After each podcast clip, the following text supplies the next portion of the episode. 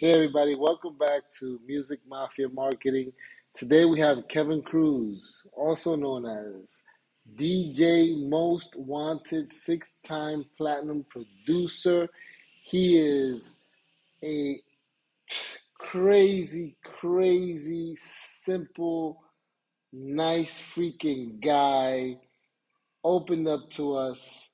He's worked with Young M.A., Amara La Negra, DJ Kaz, Messi, uh, French Montana.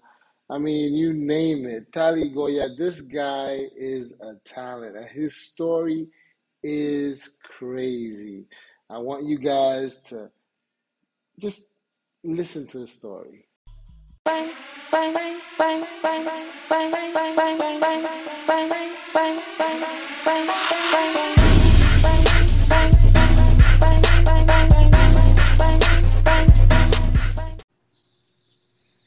Hey, What's up? What's up? What's up? Kevin Cruz. What's the deal? What's the deal? How you doing, Most Wanted? How's how are you? I'm good. I'm good. I'm I'm still. It's crazy. I'm still in bed. I'm that's still in bed, that's man. normal though for producers, right? Yeah, give or take, give or take. I try to I try to keep my sleep schedule normal because there was a time where where I was just breaking night for like seven years straight. And I would go to sleep. Yeah, I think the latest I went to sleep, uh shit, man. Twelve o'clock in the afternoon. And yeah, To then wake up at eight o'clock to start all over again. to start all over again. Yeah. So, so that's basically that's basically why um oh that's coming from the DJ background, right? Because that's when it all starts. Yeah, yeah. I mean, well, when I was a DJ, I was I was a younger cat, so I really wasn't in the clubs like that.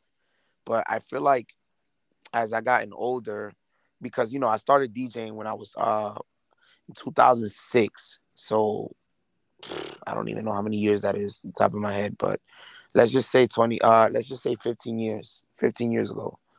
So I was um I was like, yeah, I was 15, 16.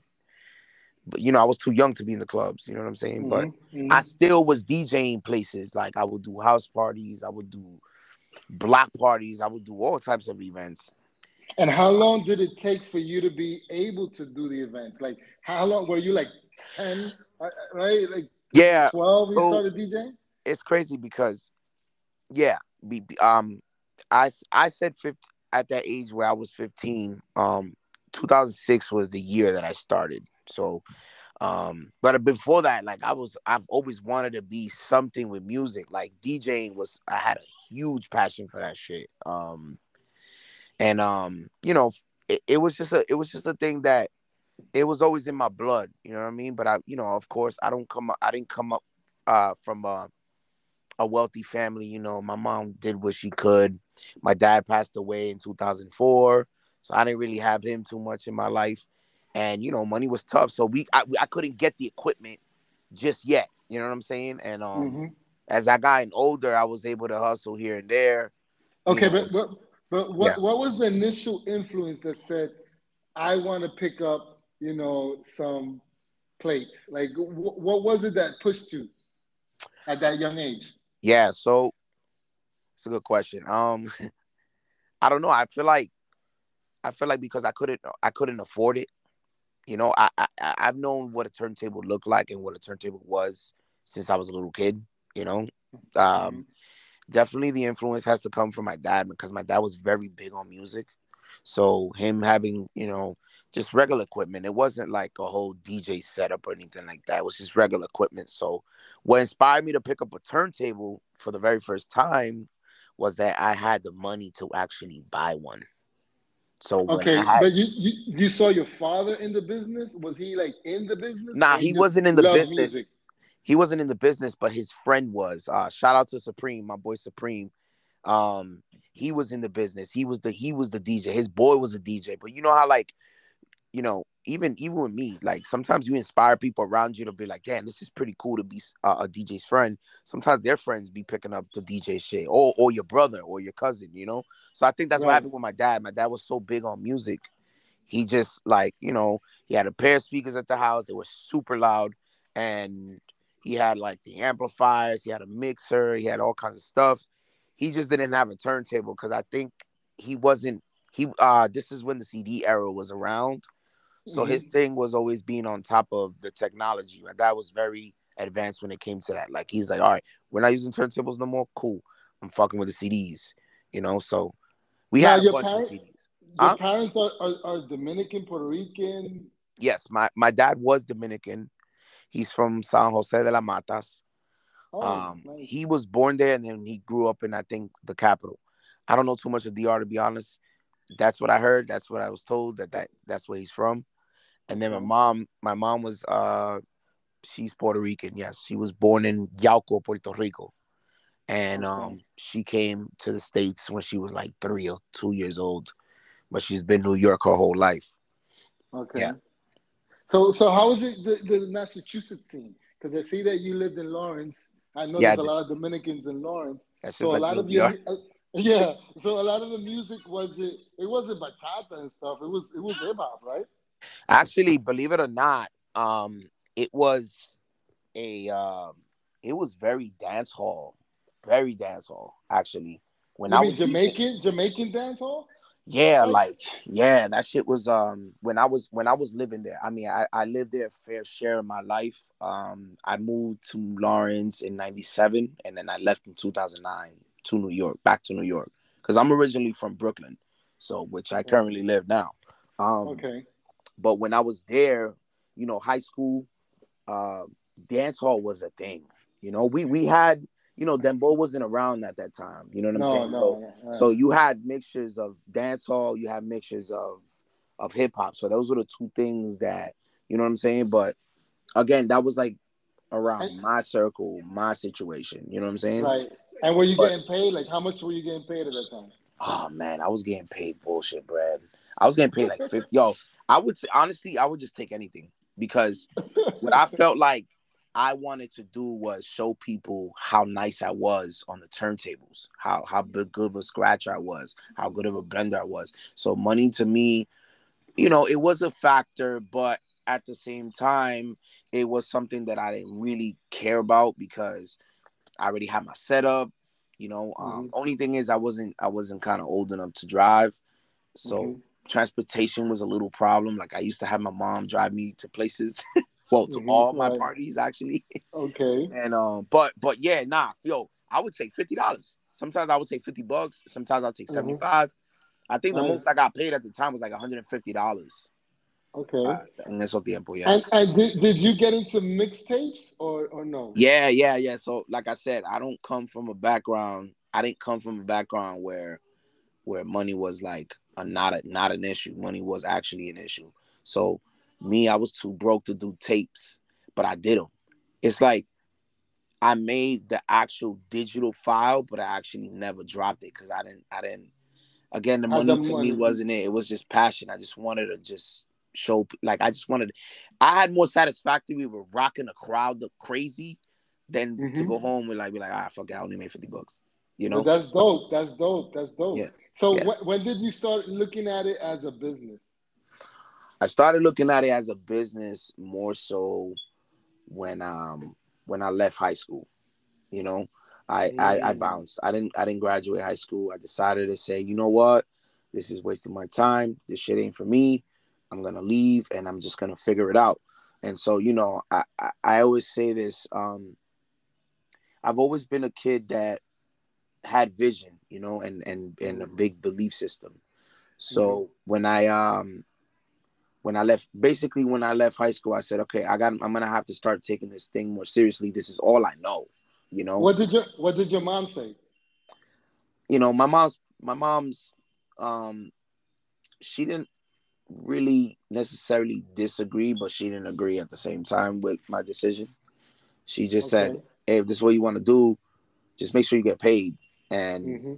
you know the stuff I, I wish you would have you know finished high school but she saw that my career was elevating so At she that point, yeah at- at that that's a, that that's that's interesting that you're going to the elevation part because at that point was there a DJ influence like shit I want to be like Capri or I want to be like Flex was it was it something like that Hell yeah, I used to look up to Flex. I mean, I still look up to uh, Flex. You know, I, I fuck with Flex.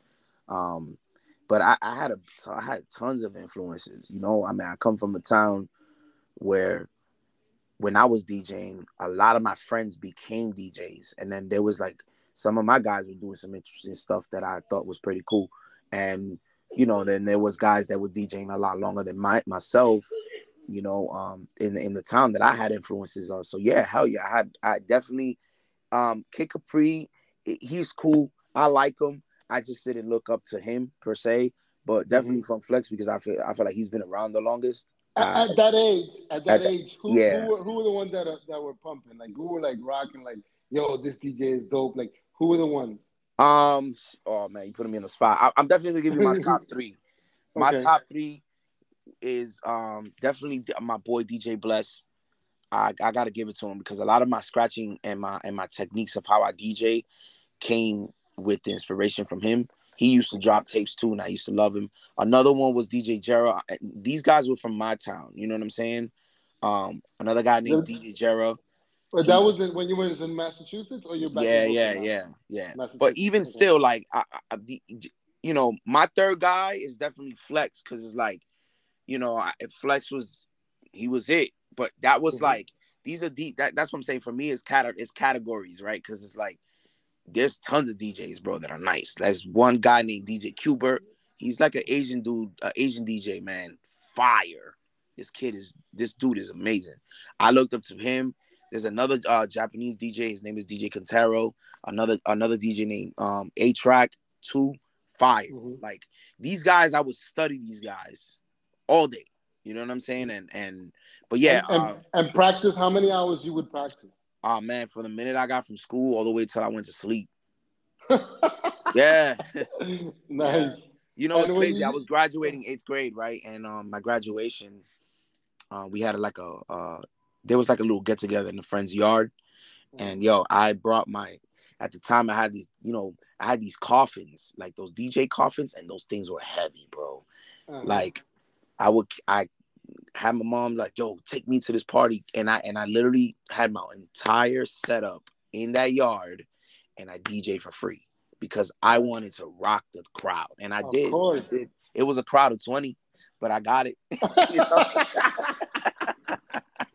a crowd of 20. I don't think you can call that a crowd. Yeah. but that's cool. That means that you really love music and you love what you do, man.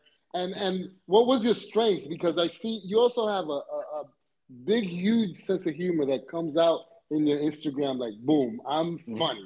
And I love yeah. that about you. Now, did, did, did, that go into the whole DJ stuff? Like, were you the type of DJ you talk a lot, or were you Actually, just more like the funny? Into, yeah. No, nah, my bad. I didn't mean to interrupt. Yeah. No, um, okay. Actually, no. When I was a DJ, I was actually super afraid of the microphone for some weird reason, and I feel mm. like um you know, it was an age thing too for me. Like, I, like again, you know, when it comes to DJing, I feel like DJing is is they're like rappers. You know, that this this um, you know, things evolve. Back then, it wasn't really, you know, in my era when I was doing it, the mics weren't a big thing because the DJs that I knew that I looked up to didn't talk on the mic. So that they let the, they let they let the fingers do the talking. Yeah, they let yeah yeah exactly like but you know, I knew as a DJ, I had to I had to have a personality and I had to have the mic game right. So for me, like I've always been an introverted kid, you know, and I, I still am, but I, I know when to break out of that bubble. But I've always been introverted. I wasn't too social. So that's that was a part of like me not really being too um too too heavy on the mic. Mm-hmm. But you know, as I got older, I had to learn like, yo, you gotta be more confident, man. We gotta get you right. You gotta be something. You gotta you got to talk. you know, right? Did, did that happen when you started like coming of age, like you're 18 and you started going into clubs? Like what? Yeah. How'd you how'd you get introduced? How'd you get into clubs? Um, so it was it was more word of mouth.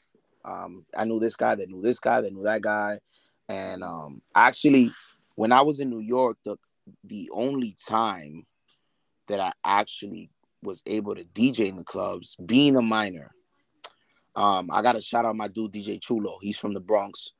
Um, his cousin was boys with my brother. It's still they're still boys that you know they just haven't spoken a while.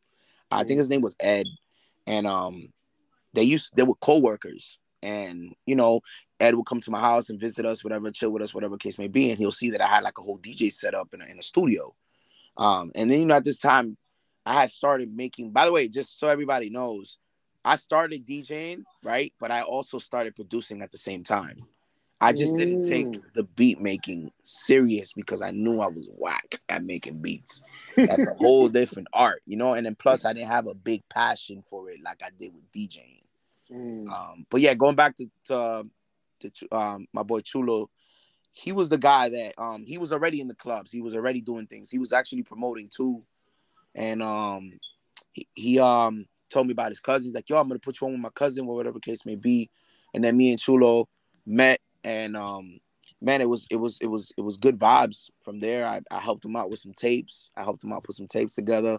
Um, also también like he's like, yo, if you want to spin in the club, let me know. And my thing was like, okay, cool, I'll do it. You know, the paper got to be right, but I'll do it. And um, yeah, he's put me, he put me, put me in a couple spots actually in, in Webster Ave, um, some mostly in the Bronx. Like if I've ever DJ clubs in New York, it was either in the Bronx or Uptown. You know what I'm saying? Because of the connection you had with the promoter or friends, right? Yeah, and then I met some other people from there, and then you know I started DJing other places. What part of Brooklyn you were living? in? I'm still I'm I'm still here, man. I'm I'm still I'm still in the same building. I mean, of course, I got you know um I'm in Bed Stuy. Okay, I'm, I'm I'm still here, man. I, I ain't going nowhere. Not not not Right. just yet. nice, nice, nice. Yeah. Now, now the the the the part when you start doing clubs, did it get like really intense? Like you did it like a couple of years, or you just dabbled and then you went to producing? Yeah, so it was pretty interesting how that was working out because I felt like, you know, the DJ scene in New York City is way well was way different than it was in Mass.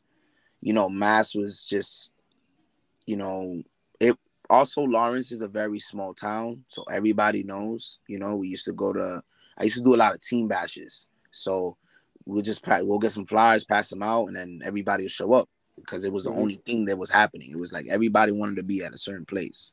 Mm-hmm. But but um New York and it was different, you know, because I didn't really know anybody like that. Um, Mhm. I met a lot of cool DJs. You know, I met DJ J Star. I met um, Pro Style. Who else did I meet? It was just a handful. Danny S. Even though Danny S, I know him for for for quite some time now, but you know that's when I, I met these guys there. You know what I'm saying? Do, But do you know? Do you know DJ Precise? That's my boy from the Bronx. I don't. That's the only one I didn't meet.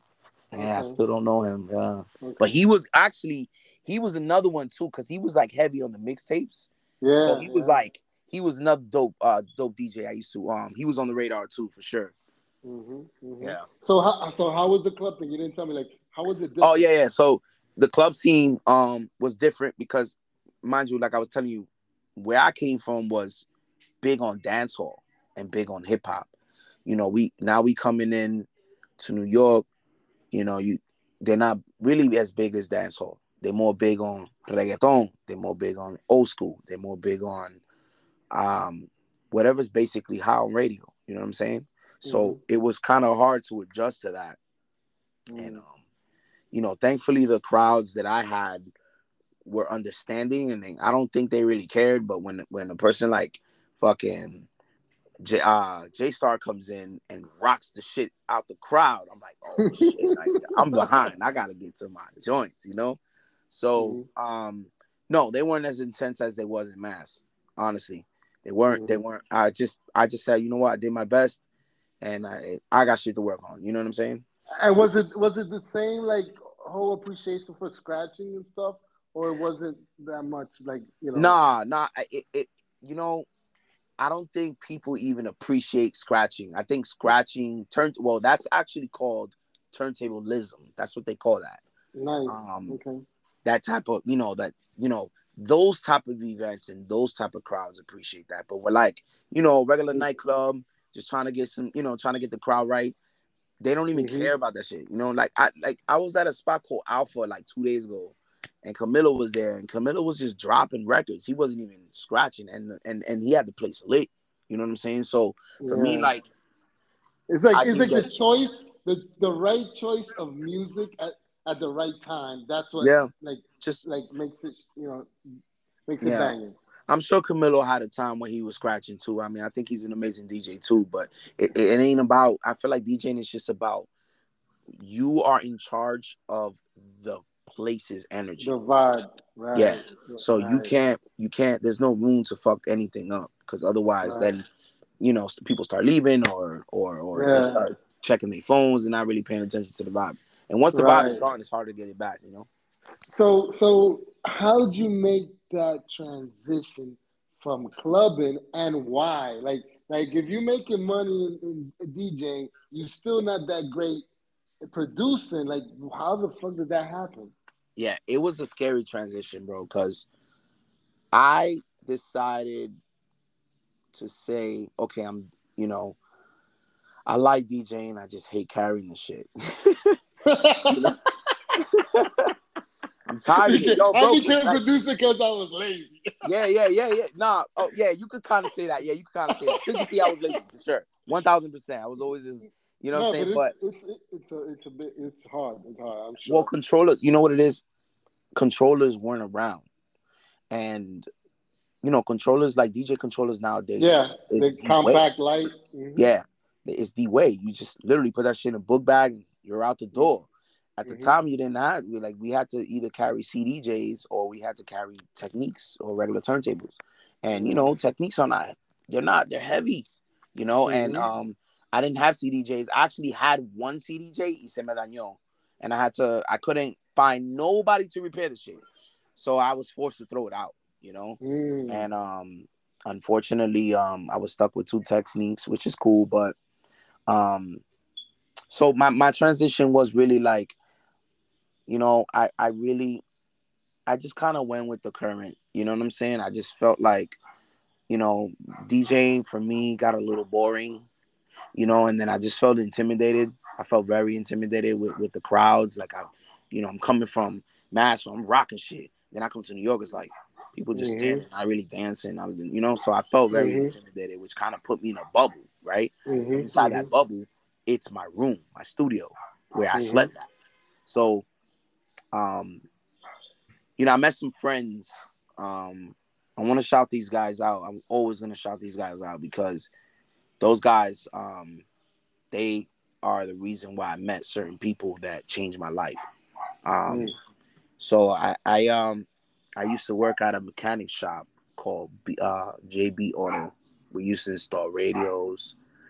I, I wasn't really a worker there. I really was just most mostly hanging out to just get to know people. You know what I'm saying? And then mm-hmm. eventually I started I started working for the dude, but it wasn't long. But you know, um, he the dude had a cousin that knew some some guy that I knew. His name is Oniel, and um, mm-hmm. he was building a studio with his with with a couple of his partners that are my boys to this day. Um, they were like, "Yo, this we is, studio, man. We like, come by." In Brooklyn, in Brooklyn. Yeah, in Williamsburg. Okay. Yeah. Okay. I remember too. It was on South Fourth and White. It was in the corner. It was in a building, in a basement. And uh, these guys, you know, they were just opening a studio. You know, uh, O'Neill was a videographer. He's also an artist. And then um, he met me. He introduced me to to everybody else. Um, Super Will, um, Kevin Cosmos. I used to, um, you know, he brought me in, and you know, I got cool with everybody, and I just started like, you know, I just, I just came around. You know what I'm saying? I was trying to, you know, I didn't understand what they were doing at first, um, I think he was just trying to have me like come in and, you know, like, yo, we have a student trying to present me the business, but like I feel like I became a part of the business in a way. Um, I would book mm-hmm. sessions. Um, Super Will and his brother Darwin, they were producers, and um, you know, those guys inspired me to actually make producing a career because mm.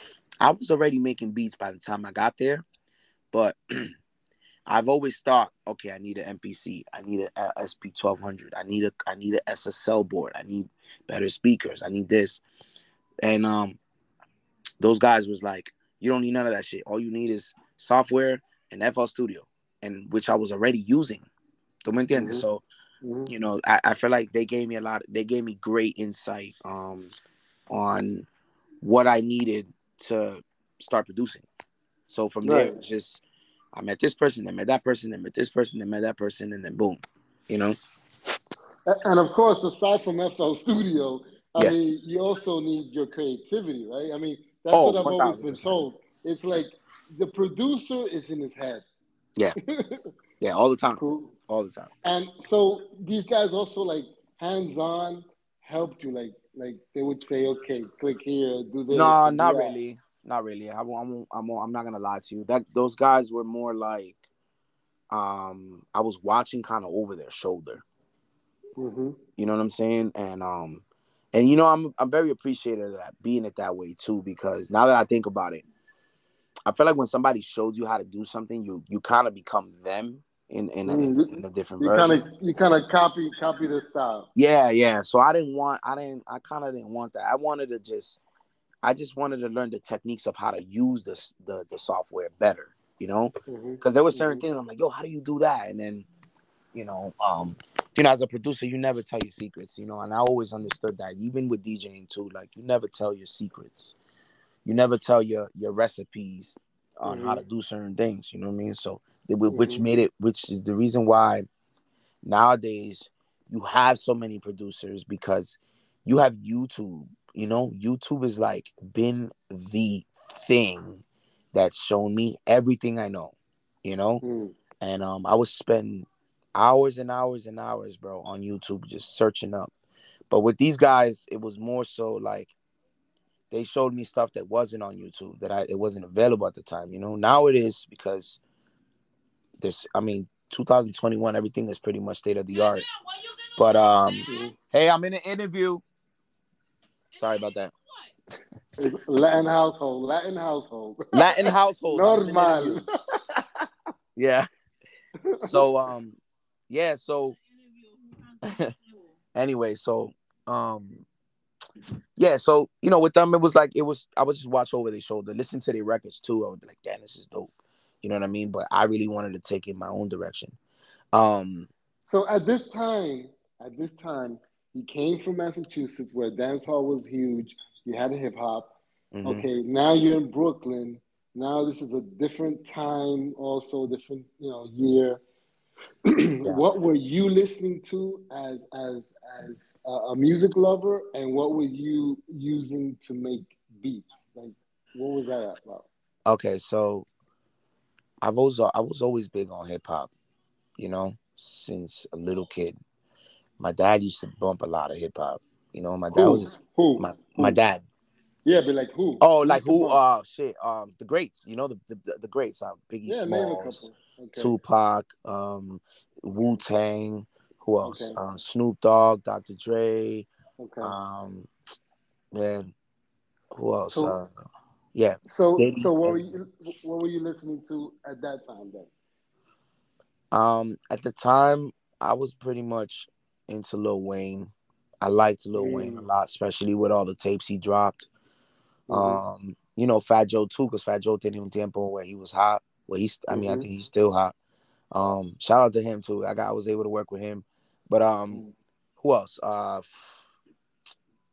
um, I think I can't remember the top of my head to be honest with you right now, but I could tell you that definitely was Lil Wayne, and some of it was Drake too. When Drake came out, Um, musically, as far as like beats and stuff, like or producers or you know, Yeah. like were you like dabbing into other types of genres or or stuff yeah, like that? yeah, yeah. I mean, I mean, you know, reggaeton had its own had had a situation where where I feel like they had their peaks and valleys at, at that moment. You know, um, I'm just grateful that reggaeton picked up and kept going and and, and became something huge today, because at that time it was, uh, you know, you had Daddy Yankee, you had Zion, you had all these uh basically the Mas Flow dudes, Mhm. um, the Luny Tune guys too. Mhm. Uh, but that shit that that had a peak and then it had a valley. You know what I mean? It, Mhm. um, Mhm. for a while. Um, Mhm. but it picked up. So reggaeton was another thing that I was like always a fan of too.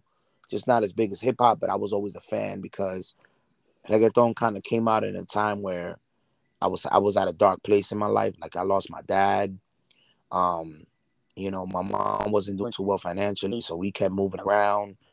Um, you know, just so you know, reggaeton was like the only shit that I would listen to because What, what was it? Your mom an influence in music because since she's Boricua and you have the Yeah. Dominican side and the Boricua side, was Nah. she an influence in music? Nah, nah, nah. My my mom, my mom, my mom is she likes salsa. You know, like every time she Mm, music, it's gonna be salsa ninety percent of the time. Um, salsa was also another huge influence in my life as well. Um, okay. but she wasn't into music like that, to be honest with you. So back in the back in the studio, you started dabbling in the studio, at home and in the studio. Like when did you start getting clients? Like when were you feel you felt confidence to tell your your friends Mm-hmm. to say, hey, you know what? I think I could do something. Yeah, um, that's I love that question because I remember when I first moved to New York, right? I didn't know nobody, so my I'm in this bubble, right, where my DJ career completely stopped, and it was because I didn't, I wasn't a kid that, like I told you, I'm I'm I'm sort of an introvert, right? I'm bad at, I'm very bad at networking, um, still to this day. Mm, Like I let mm, I let my I let my accolades speak for me. You know what I mean? I, I let my or sometimes I I purposely bring people around me and tell them, listen, brag. Let niggas know what type of time I'm on. Because Mhm. I'm I've always been like that. I'm just a shy kid, you know? mhm, But mhm. um um you know, with with when I when I first moved to New York, I was in my bubble. I knew that I needed to work on producing. So I took two years and didn't show nobody a goddamn thing. Not even my brothers, not even my cousins, nobody. Cause I just felt like when you start off doing something, nobody ever takes you seriously anyway. And I wasn't ready for that. For that uh rejection. Yeah, I wasn't. Yeah, because I like again, I'm I'm I'm already at that bubble where I'm just I don't really talk to nobody. So for me to come out of pocket and be like, yeah, I make beats, it was kind of a thing that I had to be uh courageous about, you know. Mm, So for me, I took two years before I even showed anybody a beat. And was then this the time? Was this the time you were dabbling with your friends at the studio? no, this is way before. Before, okay. hmm Um, because I met these guys, I met the BLG guys. Uh, I want to say like in 2011 ish. I can't remember. I think it was like 2011 is when I met. Is when I met O'Neill, and then he introduced me to everybody else. okay. Um, and it's funny because it's a small world. Because one of the girls that there was a girl that that I that I knew from Lawrence, and she's actually friends with one of the one of the um one of the staff members. Um, I forgot which one she was related to, but she was related to somebody. I'm like, oh shit, I know you. You're from Lawrence. Mm. And um, yeah, yeah. So so yeah. What was the question again? I lost my train of thought. Like how how how did you you, you start dabbling into? Oh, yeah, so- so- so, yeah, so I was- For me, like, um, it wasn't. It, I was I was just always home. I've always made beats in my house, and then I would go to the studio and be like, "Yo, um, check my joints out." You know, a lot of people didn't like my beats at first. They didn't. Nobody wanted. To, like, I would send out emails all day, and they just didn't like it. And this is already a time where I was. I started feeling comfortable to show people that I could make beats. Was it know. trap beats mostly? No, they were it- just um they were just things I sampled, like mostly hip hop. Yeah. Okay, Um, okay. But I didn't understand what producing was. I didn't I didn't have I didn't have I wasn't fortunate enough to have that information yet. Like I I didn't feel like I fully understood what producing actually was. You know, so I just made anything. You know, I tried to make it. I, I made some reggaetons and nobody liked them. I tried to make some hip hop. Nobody liked them. I actually still have those beats. It's funny because I still have them. I never throw it out. I Mhm. never threw none of it out. Like I was just experimenting, you know, just trying to figure out, okay, how can I, what do I have to do? What do I have to improve to actually get someone to like a beat, you know? And um, at that studio, that's when I met that. Uh, I met this artist named Katie Grace. Shout out to Katie Grace, because that girl has changed. She's she's the key member of me meeting certain individuals that changed my life. Yes. Nice, nice. So So, so, so how did it happen? Like, okay, you're hobbyist in beats, You start wanting to take it serious, and you Mhm. start sending it out. You're getting rejected. How and what happened when you just boom started? All right, so I'm a, I'm a Scorpio, right? And I feel like Scorpios are more question what it is that they do. So for me, I you know, Scorpio's a person like if you criticize something to them, they take that soul to heart and they're gonna they're gonna try to prove you wrong. That's Mm. at least that's me, you know? Okay, okay. So for me, like when I would get criticized, I, I wouldn't even get criticized. I just wouldn't even get an answer. You know? Mm, So for me, like I took that as the best insight I had because I was like, okay, nobody's fucking with this. so I gotta do Mhm, something mhm. about it. So for me, I had a lot of uh kind of resentment in a way to kind of like prove people like, nah, I could do this. There's no way. Somebody's gotta like something, you know? And um, so my boy Kevin, he he was uh he's an artist. He's actually a bachata singer currently right now. You gotta uh, like this kid is dope. He's a great singer, um, great engineer too. Because he, I think, I think, uh, you know, at the time he was an engineer of the studio, whatever case may be. mhm. So he was his client was that girl, Katie Grace. Um, you know, at the time he was like, "Yo, Kev, like, um, you know, let let let's try to get some beats for this girl." And I'm like, "All right, cool." Mm. So I put some beats together, um, and then I What what what type? Hip hop? Hip hop? No, actually, she was um, she was doing R&B? R and B. She was doing R and B. Yeah, because she's she's a singer, and you know, and she's super talented, you know. But for me, like, I felt like, you know, um, she's she's she was a Caucasian girl, and I just felt like, yo, I think if we can revamp, kind of re reinvent what you got going on, or try to create something new, um, Mhm. let's let's work at that, you know. So I was doing pop with R and B ish. Okay. was doing some pop Okay. R and B stuff. Um, but you know, um, we cut a lot Now, of quick, records. quick, quick, quick question, little interruption here. Yeah. Did at this point in time, did you know about the business, like back end stuff, like No, you know, royalties? No, right? Okay. no. Keep going. Actually, Okay. I didn't even know publishing was a thing. okay. Okay. I've always questioned, like I've always thought like producers would sell their beats and never see money again. You know, Mm, I didn't know the business. Actually, that shit wasn't even like I said, it wasn't even a thing in my head because my thing was just getting in the door Mhm, to mhm. begin with. That was the goal. Right. Um, get through the door, get a placement. So, so with Katie, it, it happened with Katie. Like she accepted, she liked some of your beats. Yeah, so she um she I think she yeah uh, she she liked some of she liked the beat and she picked it and then she recorded it. And Okay. Kelvin sends it back to me. He's like, "Yo, check this out." And I'm like, "Oh man, this is dope." I'm excited that somebody even picked the beat. Exactly. That motivated you to keep going. Yeah, yeah. Now, mind you, this is this is this is something. This is not the first time somebody makes a track to my beat. This is the first time that a stranger does a beat uh song to my beat. Person, Which somebody is- I don't know, because whoever totally like different. yeah, Mhm. like like exactly. Like my brother, my brother will probably rap on it. Like, cause you know my brother is also currently he's doing music now. He's just starting, but he's been doing music for a very long time, and he took a big break, and you know a lot of stuff happened since. But it was either my very close friends or my or my brother. So for me, not it's not that I didn't take it serious. It's that I was trying to be, I was trying to go above and beyond, you know.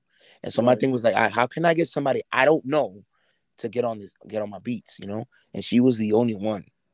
She So what the- happened after that? Like, did you After keep that, pumping out beats to her, or did Yeah, did did did your friend Kerwin start recommending other other artists? Um, so this is the time when I started to be, um, be around more. You know, when that happened, um, I started I started chilling in the studio more. So for me, like, um, Kevin Kevin come to the studio only when he had sessions or when he would record. Other times he would just not be there. So the times that he was not there, I'll be I'll be chilling there. And uh, I think she was getting graphic work by one of the guys in the studio. I think it was Will, and she was there. And I was like, "Oh, hey, look, I'm the producer, whatever the case may be." And we just and we, we just became mad cool. We swapped numbers, and I told her like, look, let's, you know, I'll be it'll be nice for me to make some records for you, and and I wasn't charging her no money, 0 Mhm. I wasn't getting Mhm. paid. I didn't I didn't want to get paid at the time, you know, because I felt like, damn, this. I want to build. I want to be a better Yeah. producer. I want to be, a, you know what I'm saying? Like I want a Grammy. I want. These are the things I'm chasing for, you know. Mhm. And um, yeah. So after that, we just started. Uh, we made this one record. Um, no, she made a record that one of the guys at the studio produced it, right? And um, she put it on Worldstar. And then on Worldstar, uh, along came on this guy named Six Ten. This is my boy. Shout out to my boy Six Ten. He was managing Erick Sermon at the time, and that's how. Oh, wait a minute, wait a minute. That's a leap. So she got she paid to get on Worldstar, obviously, because she's trying. To I, I don't know she paid, but I know she Okay, just got she on. got on. Okay, Yeah. she got on, and this dude saw something in her, and and yeah, and, saw the potential and hit her up. Yeah, Wow. he saw potential. Okay. He saw potential, and this was a time when me and her was like we had we had a really good chemistry, and um, you know, like I said, I was just trying to, and I would yo, I would push that girl, man. Like I was pushing her to way beyond her limit when it came to recording. I Mhm. I, I eventually became the engineer, you know, um, and then um, I would make the beats too. So when we Now, was there, there, there, there, I'm sorry. There wasn't Yeah. no friction with Kerwin, right? Like everything was smooth. Like he didn't hate. He didn't. He didn't get jealous. I'm gonna be honest, I don't think so. Um, if there was, I didn't know. Um, I yeah, because because you know it's like he's there and then he's not. I mean, wait a minute. Yeah, yeah. Well, I mean, I think Kelvin Kelvin was really more of an artist than he was an engineer. Ah, So he was okay. focused on becoming an, you know, doing his thing with the artist. Like he, you know, I remember he was a little chubbier. He lost weight. He he got fit. He got right. You know what I'm saying? So I think, you know, for him, I don't think he cared. He didn't mind, right? Because he. But if he did, else. you know, he never told me, never rubbed off on me in that way. You know? Okay, good, good, good for Um, you. So, so this yeah. guy that um this six guy, right? Mm-hmm. Six ten. Okay, so he's working with Erick Sermon, and he hits her up. And now, how did that link with you? Katie was like, "Look, um, I want you to meet my producer," and you know, um, I, you know, that's how that's. I swear to God, that's how it happened. Like, it just was like, "Yo, this is my this is my my producer. His name is DJ Most Wanted. He's he makes beats. He's the one that made these tracks. The the songs, like I said, I didn't produce a track that he liked, but he saw he heard the other ones that I did." And he was like, "Yo, this Uh-huh. is dope," you know. And then we was just all trying to kick it, you know. We was all kicking it, and for me, I was super, super, super hype about this shit because I had a chance to actually get to even meet a celebrity for the first time in my life, you know. Right, because because because being that he's you know in the team with Erick Sermon and Erick Sermon Yeah. being who he is, so so he was impressed with one of your with some of your beats, and Yeah. you guys hit it off. Yeah. And what what what came next? So, um, so he was managing the girl, right? Um, he was he was basically saying, "Look, I'm gonna let's work on something. Let's um, I'll pay for some studio time. I'll make sure everybody gets paid. Um, you know, and then he would he would be at the studio making sure like work got done. Play just playing manager role. I think he was like booking her shows, whatever the case may be. He signed her. He did something formal, or he just Um, like, I don't know if-? I I don't know to be honest. I don't know if they signed any paperwork, but I know that we're Okay. working. Okay. And um, you know, for me, like, you know, I was just trying to tell her, look, just give me a position to play a part in this, and I got your back. You know, I don't want no money. nice. And, and, what what um, year is this, more or less? This is like 2012 ish. Okay. Yeah, 2012. And um, well, early t- oh, 11 going into 12. Okay. And um, you know, and then we just uh everything was happening slowly. It wasn't like we made like 25 or 30 records. We made about we made a, like about 15 records. You know, some of it was just engineering, most of it was producing. Cause again, I'm just trying to land beats. You know, I'm just trying to like do everything that Uh-huh. I can to become the producer, you know? And, you're um, learning. You're learning, and you're getting to know uh, the industry and The industry, Well, yeah. you, and and you being known as well. You get, get just Yeah. networking in, in your Right. in your way. Right.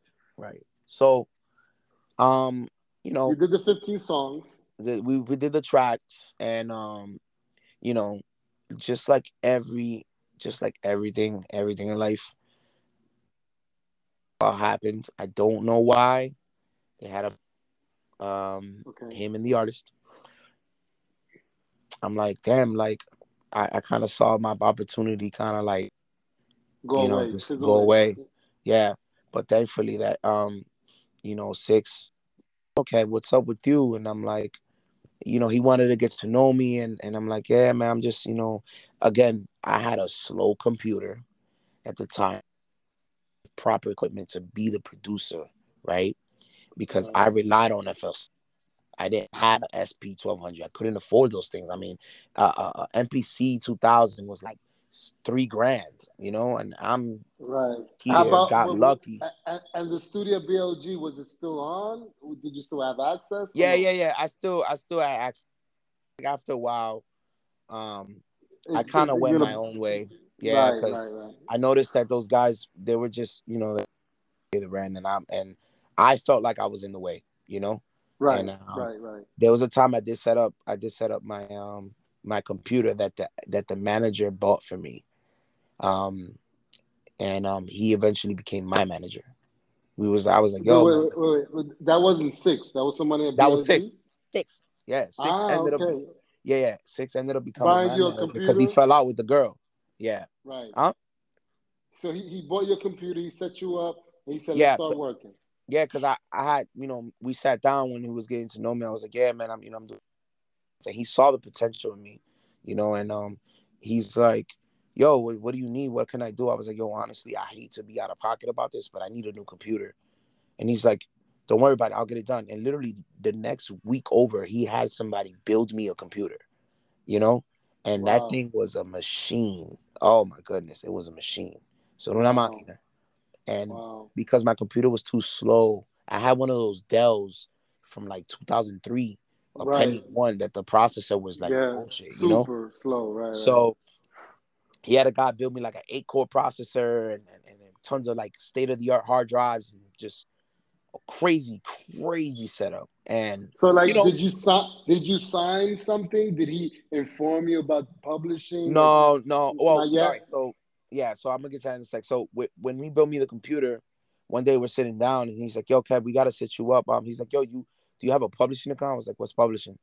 He's like, "You don't know what publishing is?" He's like, "I'm gonna get you set up." So he he, um, he knew I didn't have no money, so he was like, "Yo, listen, don't worry about it. I'm gonna get you. I'm gonna set you up with ASCAP." And um, he made my ASCAP account. He made a writer's account for me.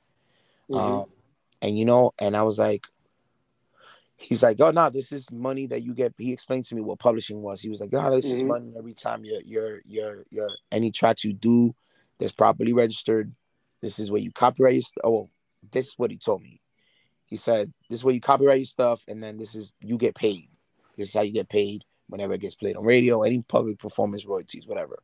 Mhm. And so he just made me a writer's account. Um, Okay.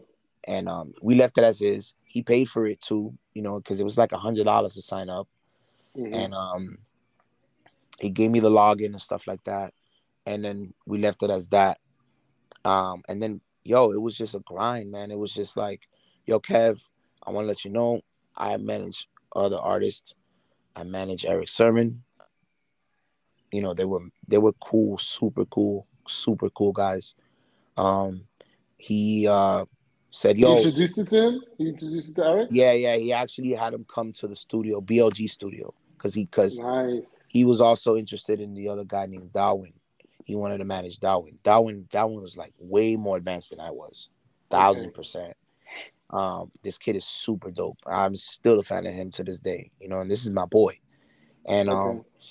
yeah, so um, so he had Erick come to the studio to Darwin, and he said, "Yo, Most, I want you to come along, come to the studio because I want you to meet Erick." And Good. Erick was just, you know, Erick's a producer, so he was like, Mhm.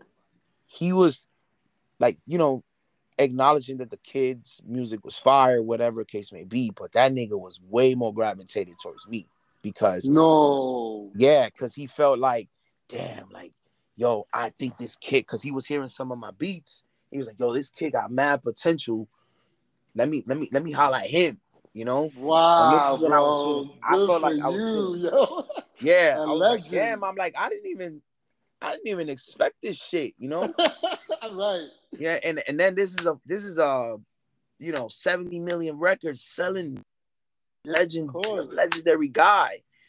Not not not to mention, I already knew who he was. You know what I'm saying? Right. Off Of course. off just other shit that he had records that was lit. You know what I'm saying? So Right, right.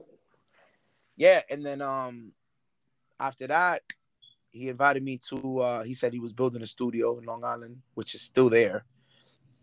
Um and um he invited me to his house and um everything was just like, yo, you know, we're not we're not from Brooklyn and shit, but you know, the um my boy Six was like, yo, just come, come in Long Island and um I'm I'm gonna get you. I'm let's get in the studio and let's. I just wanted to get you. He was just he just wanted me to meet people, you know. He just Yeah, wanted me yeah, to be around vibe, certain vibe, and see what Yeah. people say about you, and and so you went to Erick Erick Sermon's new um studio and house Yep. up there. Yep, yep. Ah, shit, man. There, that's where the uh, breaking night stuff began. That's of when. course. That's when I was like, yo, I'm I'm super hungry. Like, I had a girl at the time. I wasn't even paying no mind to her. Like, that's how that's how passionate I was. Yeah. I'm, I'm Yeah. sure, bro. I am Yeah. sure. So Yeah. tell me, tell me this, tell me this experience. You're in freaking, freaking Erick Sermon's freaking studio, and what starts happening? So Erick wasn't a guy that wasn't around too too often.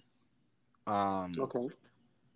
you know, he he he- lived a regular life. He had his, you know, he was a dad and still is a dad, of Mhm. course. But you know, he had he was raising his son. Shit, was just you know It- regular life. 'Cause it that don't- nigga, It Yeah, go don't matter. It don't matter. I just he already I'm made like, his millions. Yeah, Exactly. And, not only that, he made his name. And Yeah. that you're in his studio, you're Mhm. that's it. That for Yeah. me, I'm in your shoes right now. That's it. All you have to do is start take pumping out content. So one of them says, "Yo, this shit is hot." So Yeah. that happen? That's what happens. Um, yeah, yeah, basically. So when I first went to the studio, he was actually built because the studio is it, it was like a this big ass fucking warehouse looking lofts, but like it was like different. Um, I don't know how to explain it. It was like a big office, like a like a dentist office. That's what that was before. And so he was knocking down walls in the back because it has like a big ass garage where you could Mhm. bring out you could bring in the cars through the back. So instead, what he did was he built a room inside there. So as he was building that, he had a small pre-production room, and in Mhm. there I spent so many months like Wow. making. So did- Were you you were staying you were staying in Long Island then? Yeah, yeah, I, Is, man, I could. Six's house? I would stay with six. Yep. Yep. Nice. And Nice. me and So six, me and six would on? go to the studio. We would we would go to the studio three o'clock in the afternoon, and I would leave out of there like seven in the morning. You know? yeah. Yo, there was nice. to I, there was days.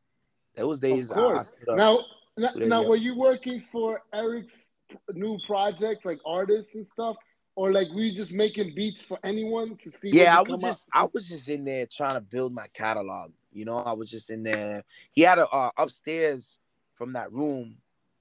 He had like a big ass fucking wall full of crates with records in them. Oh shit! Yeah, I was like, damn. He was like, yeah, nah, because you know those weren't crates that he.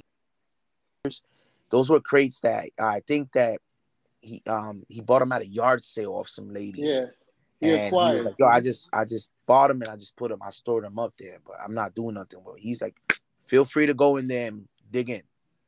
wow. Yeah, was So what you do? You, you started getting samples from those from those albums and stuff. Yeah, I mean, you know, like I said, I, this is a time where I'm still learning how to make beats. You know, exactly. but I already knew how to make beats. I just was trying to be like, damn, like I'm at the core of what I like to hear. I'm with a legend. I'm at a studio, and I have access to anything I got going on. Cause Yes. you know, Six was buying me food. He gave me a place to stay. Uh, he was he provided me with the computer. All I had to do was make beats, and and he he helped me sell some beats to some Now let me to some local guys. Yeah. nice. Now let me ask you this: What was your feel like? What was the colors of your music that was different to Darwin's that Erick? Because Six reacted to Erick. Like Erick said, "Nah, "I like this dude." So what was it you think at that point in time? You were such a novice that that that you had that that was different from Darwin. I don't think it was the music. I just think that it was I was I was young. And yo, let me just say, Erick loves Dominican people. That nigga loves Dominican people, bro. okay. That motherfucker loves Dominican people. He shows love, bro. I hear you. Like hear on you. a thousand. Like, I hear you. you know what I'm saying? So I felt like the fact that I was young, I was a producer, and I was Dominican, and I'm Dominican to, to him, you know, because he's like, he knows I was Puerto Rican too, but his thing was like, yo, Kev, you Dominican. Like, fuck all that. you know what yeah, I'm saying? Yeah, yeah, And, yeah. um, I got you. Not that he was biased or anything, but he was No, no, he's, know, he's just inclined. he loved the culture, like- yeah. yeah, yeah. He loved the culture. um, Okay, so let's go back to Long Island. What was your big break in Long Island? Okay, so there was a time where I would go with Erick to his shows, right? No way. Yeah, I would go. I wouldn't be on stage or DJing nothing. I was trying to work my way on the DJ because let me tell you, if he would have gave me that opportunity to DJ, You oh my shit god, up. I probably would have been on radio right now. Yeah, yeah, because that's all I needed. That's all I needed. I needed maybe to be a the better, producer or I needed to be a DJ because Right, the way my drive was at the time, I was ready to take on the world, and he saw that. I think he saw that. I think he saw how passionate The I was hunger, about the shit. hunger. Yeah, Did, You you know meet what I'm Parrish? I'm sure you did. I met Parrish one time. I met him at Rock the Bells. You ever heard of Rock the Bells? No, is that a festival or something? Right. Yeah. yeah, yeah. It's a well. Okay. So Rock the Bells is a radio station that's owned by LL Cool J. Yeah, I'm, I'm, I a- assume that it had to be. Uh, oh, okay, Yeah. And um, but it is a festival too. It's a it's a show they do every year. I think it's in Jersey they do it. And um, yeah, him Old, old school. I had old school, and that's when EPMD performed. Right? No, we just showed up. Oh. Yeah, I think he because Rock the Bells is like a few days. I think I believe. Mhm. um we just showed up um backstage because i think i think um i think they might have had a show i think he was supposed to perform and something happened where okay. it didn't happen yeah Okay. So so so let's go back. You went and you and you started going out with Erick, and what Yep. happened from there? From that. um i started you know this mind you this is i'm not i'm not in super contact with erick i'm doing everything through six so wherever Right. erick went six went and then wherever six went i went You went. so that's how that that's how that worked you know Uh-huh. So, uh-huh. but you know, of course, if it was like out of town stuff, if I didn't have no money, so I'm like, I'm not gonna let this dude pay for a flight. You know what I mean? So we didn't. When it came to out of out of state shit, I would stay. Would But stay when it was. New York, yo, we in Long Island here, yo, let's go here, or let's go to Mm-hmm. like, uh, he had a show in um, I think it was in Red Hook, where it was like a hip hop festival, and everybody was there, man. Yo, DJ Cap, Scratch. Oh, that's another dude that I say he's fire. DJ Scratch, Busta Rhymes, um, EPMD, of course. Um, Method Man was there. Redman was there. Um, a lot. It was just Nice. tons of people there. Dope. And uh, so so to to go back to that, I'm going around and you know, one day he's like, "Yo, uh, Waka Flocka's gonna come to the to the um to the studio, Studio. because we we met up with him at I met Waka Flocka at BB King's, eh, which is in 42nd Street. Well, I don't Mhm. even know if it's there no more, but yeah, we met him at BB King's. So Erick had a show that day, and also that day I also met Fred the Godson, which Mm. is like that's where my career started really taking off. Like not ta- I don't want to say taking off because I don't want to size it, but like I really started. It started making a lot more sense for me. I started meeting people, DJs, uh, produce other producers, other artists, blah blah blah blah blah blah blah blah. So, um, but because because of of, of you started meeting Erick. with Fred the Godson. Yeah, because oh, okay. Erick was like, "Yo, Erick was going around telling everybody, yo." Yo, this is my young boy right here. Yo, this kid is this kid is ill. You gotta fuck oh, with him. Oh, man. You know what I'm saying? Oh, so he's man. already co-signing me. Priceless. Yeah, yeah, yeah. And I'm I'm I'm inside dying. Like, like oh my god, I can't believe this shit is fucking happening. This is crazy. You know, I'm, I'm, I'm sure. Yeah, but I'm keeping my cool because I'm not trying to act like a groupie. No, no, like you know no, what I'm saying? no, of course not. So I kept my cool about it, but I was super, super, super hyped, man. Man, So like, who who did you get in the studio with first from all these people you met? um, Fred the Godson, because uh, Waka Flocka was supposed to show up and he didn't. He didn't. He didn't show up. Um, I think only his uncle showed up. I think it was Bimmy, uh, some guy named Bimmy. Okay. Um, he showed up. They talked, whatever the case may be. But Waka Flocka didn't show up. He he had to do something, so he bounced. But Fred the Godson came up. He showed up.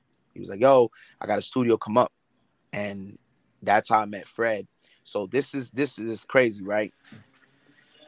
Um, at Erick's studio, I was trying to learn how to become an engineer, and I learned so fast, bro, very fast. And Erick's like, "Yo, play me one of those." Mind you, this is months already later down the line when I'm already making beats, staying up three days in a row, blah blah blah blah blah. So I had played Erick some beats. He's like, "Yo, I like this one. Give me this one. Yo, I like that one. Mhm. Give me that one. Send send me all these beats to my email." Nice. and um this is when he was working on the uh ESP album, which is not on the platforms anymore. I have no idea what the hell's what the hell that shit's about. Mhm. Um but that was um you know that's how that happened. So he picks out beats. Fred the Godson shows up and he's like, yo, Kev, play me this beat right here, real quick. And next you know, the fucking I go to use the bathroom and come back. This shit's loaded up on Pro Tools. And he's like, yo, give me a verse on this beat. Cause Erick was trying to Erick was trying to help me. You know what I'm saying? Like he was really trying to get people to help to like Yeah. jump on board. Cause that's all I needed. I needed And that fuck with you, push. yeah. As long as I was one, I was on my Mhm. own. You know what I'm saying? Right, right. Um, and he did. He and, and yo, honestly, like it did. It worked. You know, Fred the Godson, fire. His managers were cool as hell, and um, I sat. So I sat and rec- um, kept. Uh, Erick was like, "Yo, yo, do me a favor, track his vocals for me." I was like, "Cool." Sat down. He did his verse, whatever, and Erick's like, "Yo, do your thing." I didn't know exactly what the fuck that meant. I did. I did. I did exactly what I did. Your And, thing. um, Give me a second. Go. Um, you know, um, it was just one of those things where I was like, all right, I I don't know what that means. I gotta do what I gotta do. So and um I started mixing, right? okay. Uh-huh. This all right, around this time, I already had became a good engineer because mind you, I started engineering to make money because I was like, yo, I can't be broke all the fucking time. I need to start running some sessions, you know? Right, right. And so those guys didn't have an engineer. Those guys didn't have somebody mixing for them. So when they heard me getting busy and the shit sounded better than every record he's put out, Wow. whoa. So yo, man, how you get that? Because um Zoe, which is so Fred the Godson, rest in peace, by the way. His managers, there were twins. There was two of them. It's Dre Uh-huh. and and Zoe. And um, you know, those uh, uh Zoe was the engineer. He used to record, you know, and he was and he was trying to learn this stuff too. Like he was like, and he's like, yo, I'm just trying to run the studio. I'm trying to just manage. You know what I'm saying? Um, they had another engineer too at the time, but I never got to meet that kid, and I think he wasn't around because he was like going away for school, and then he had his own thing going on. He was an artist as well. But me, like, they're seeing me like, damn, this is all this kid's doing. We need to fuck with this kid, you know. So Fred, yeah, Fred Godson is is uh Fat Boy, Fat Boy um Izzo's brother too. But um yeah, so Zoe calls me one day and says, "Yo, um, no, actually, Six called me and said, "Yo, um, Zoe called me, said for us to come up to the studio, um, you know, let's go hang out over there." I was like, "All right, cool." So we showed up, and yo, there was so many people there, bro. There was mad niggas, mad people, and um, that's when I got to kick it with Fred. He's like, "Nah, yeah, you know, I'm, I'm just working. I'm, I'm just trying to be on Fred's good side, you know, I'm just trying to build him." Right. and um, you know, I'm trying to make beats for him, and it's and it, you know what's crazy, bro? I've never gotten to make actually. Actually, I take that back. We he only jumped on one record because Fred was picky. That yo, that Mm. dude was about his arts and crafts, you know, and um, yeah, he was very, very, very picky, and um, you know, so there I was just is like, you know what, I'm gonna be doing some beats on the side. I'm gonna just try to see if I can use the studio to record, and that's the conversation we had with um that I had with Zoe. So I was like, all right, okay. But quick, quick, quick question. Yeah. What what was what was uh Six's um strategy and like his like what was he giving you tips like about like what was he saying like okay like, you need to keep doing beats and we're gonna eventually meet somebody like what was he saying at this time? yeah, I I feel like there wasn't any strategy to be honest.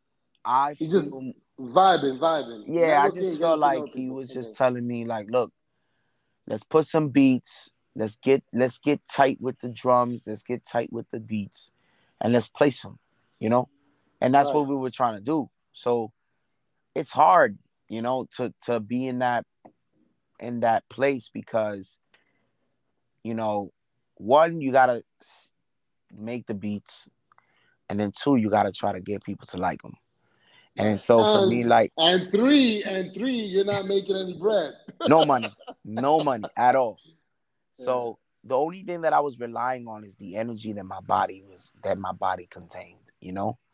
And I was already getting burnt out because yo, bro, all those nights hmm that I was at the studio trying And- to, you know what I'm saying? Trying to break one, right? So, so this is what 2012, 2013. Nah, this was about 2000, yeah, 2013, late Okay, 2013, yeah. Uh, okay. Um, yeah, this was roughly yeah. Actually, yeah, yeah, this is early 2013 actually, because it was months later after after this uh the Katie Gray stuff, and he was managing me. So okay. yeah, I was just I was exhausted, man. Like I was already meant I was getting mentally drained. I was tired, you know, because So, what picked you up night. after that? Then, what what what was the, the the break that said, you know, oh, what was another stepping stone that was like, yo, wait, we got something. I, I feel like I feel like yo, just to give you a summary of my career, of how I was going so far or how it's went. Uh-huh. I feel like I've had very exciting moments and then I've had very depressing ones. you know, Mm. And Mhm. you know, I felt like I was going through different paths of certain things that was very discouraging and then different paths that was very exciting. So with this Fred wave, when I was rocking with him, first of all, the there was a night that I went to the studio with them, and at nighttime, Zoe's like, "All right, we all out. We're gonna go to to uh to the strip club." I'm like, "Yo, I'm only 18, bro. I can't go to the strip club." He's like, "Nah, don't worry about it. They'll let you in," because it was 18 plus at the time. Mhm. Mhm. I just couldn't drink because I was underage, you know. So Mm-hmm. Right. they get me in the strip club. Mind you, this is the first time I've ever even stepped in a strip club. He's like, "You never been to a strip club?" I said, "No." He's like, "Oh boy, you don't even know what you about what's about to happen." yeah. And I'm like, I'm like, "Oh shit." he's like, we're gonna have a blast. He's- Yeah. he's- Uh-huh. I'm a, I'm 18 though. You know what I'm saying? So it's like, Mhm. you know, at this at this point where I'm just like, damn, this this is exciting, you know. But me, I'm just trying to focus on, okay, I want to try to make a beat for Fred because I know at the time he was hot. You know what I'm saying? He was hot. He was super hot. He had the record, uh, the Monique's Room. They was touring. They was moving around. There was a lot of artists that was interested in him. So for me, that was a gatekeeper of like, okay, this is the opportunity for me, me to make make a beat to build resume. You know, because my goal was to place. It wasn't to make. It was to make money, but I knew the money was eventually gonna come. So I wasn't terribly focused on just making money. making money. Right. It was more the excitement of, damn, I made a beat for Busta Rhymes.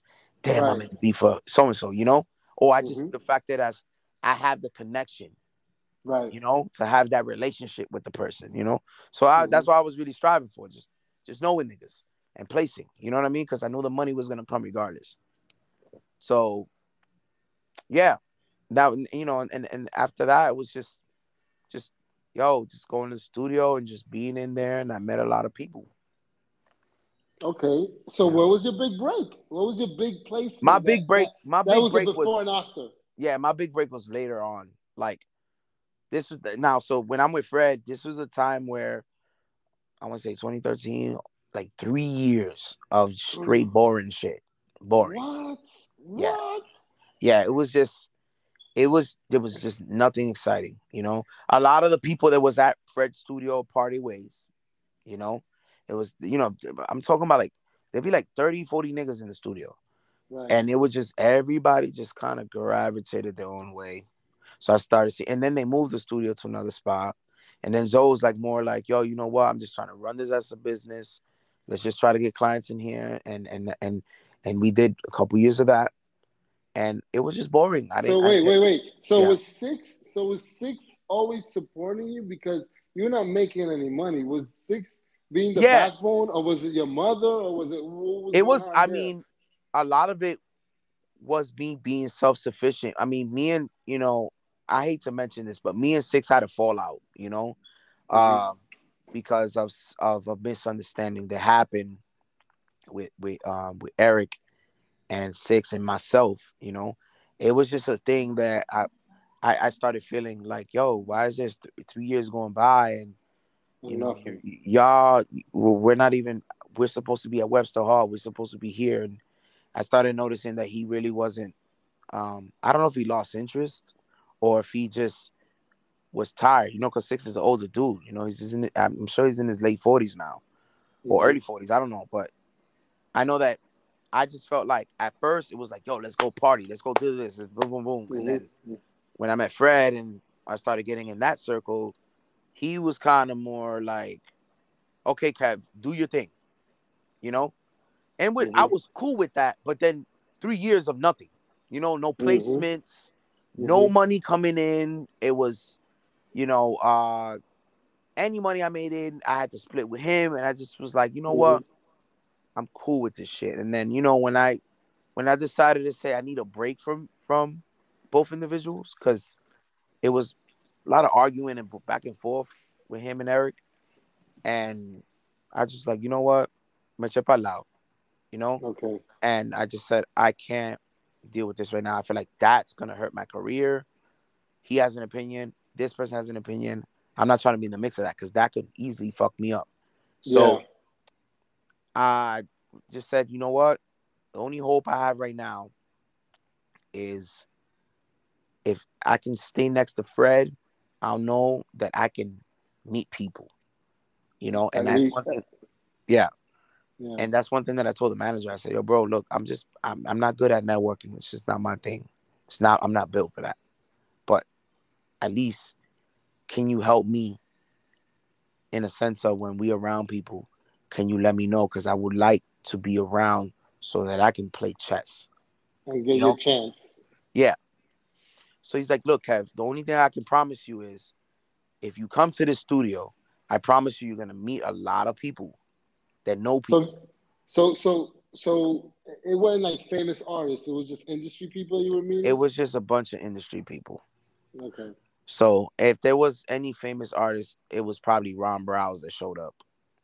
And okay, you know, and did one of those industry people were a catalyst for in the future something to happen big, or was it just an investment of networking a bit and learning a bit, and then yeah later yeah. on came. Yeah, mostly that. So, yeah, it was. So, yeah. so what happened? Let's fast forward.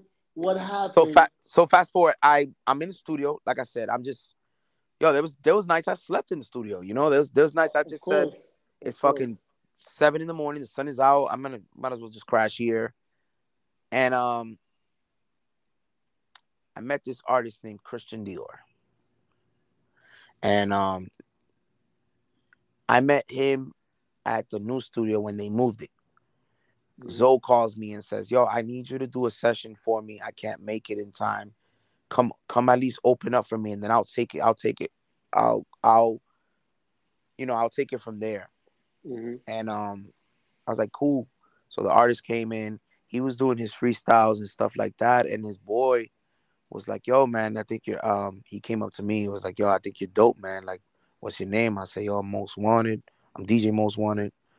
And uh, he was like, "Oh, that's what's up." He was like, "Where you from?" And then I'm like, oh, "I'm from, I'm from Brooklyn and shit like that." He's like, "Yo, man, it would be cool to, um, you know, when we when we can book sessions for you, because he noticed at the time he was, you know, very cool with Christian Dior. I think he was managing him at the time too, or, or handling some some of his business. But with Chris, Chris immediately liked how I engineered. Mm-hmm.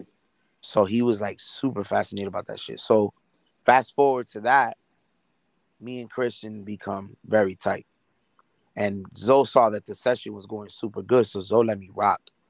So after that, like we swapped numbers and then um, you know, mind you, I'm from Brooklyn, so I'm driving all the way from Bed-Stuy to Hunts Point every time I had a session, you know, and I wouldn't drive. I didn't even have a car at this time. I, I would take the train, you know, mm-hmm.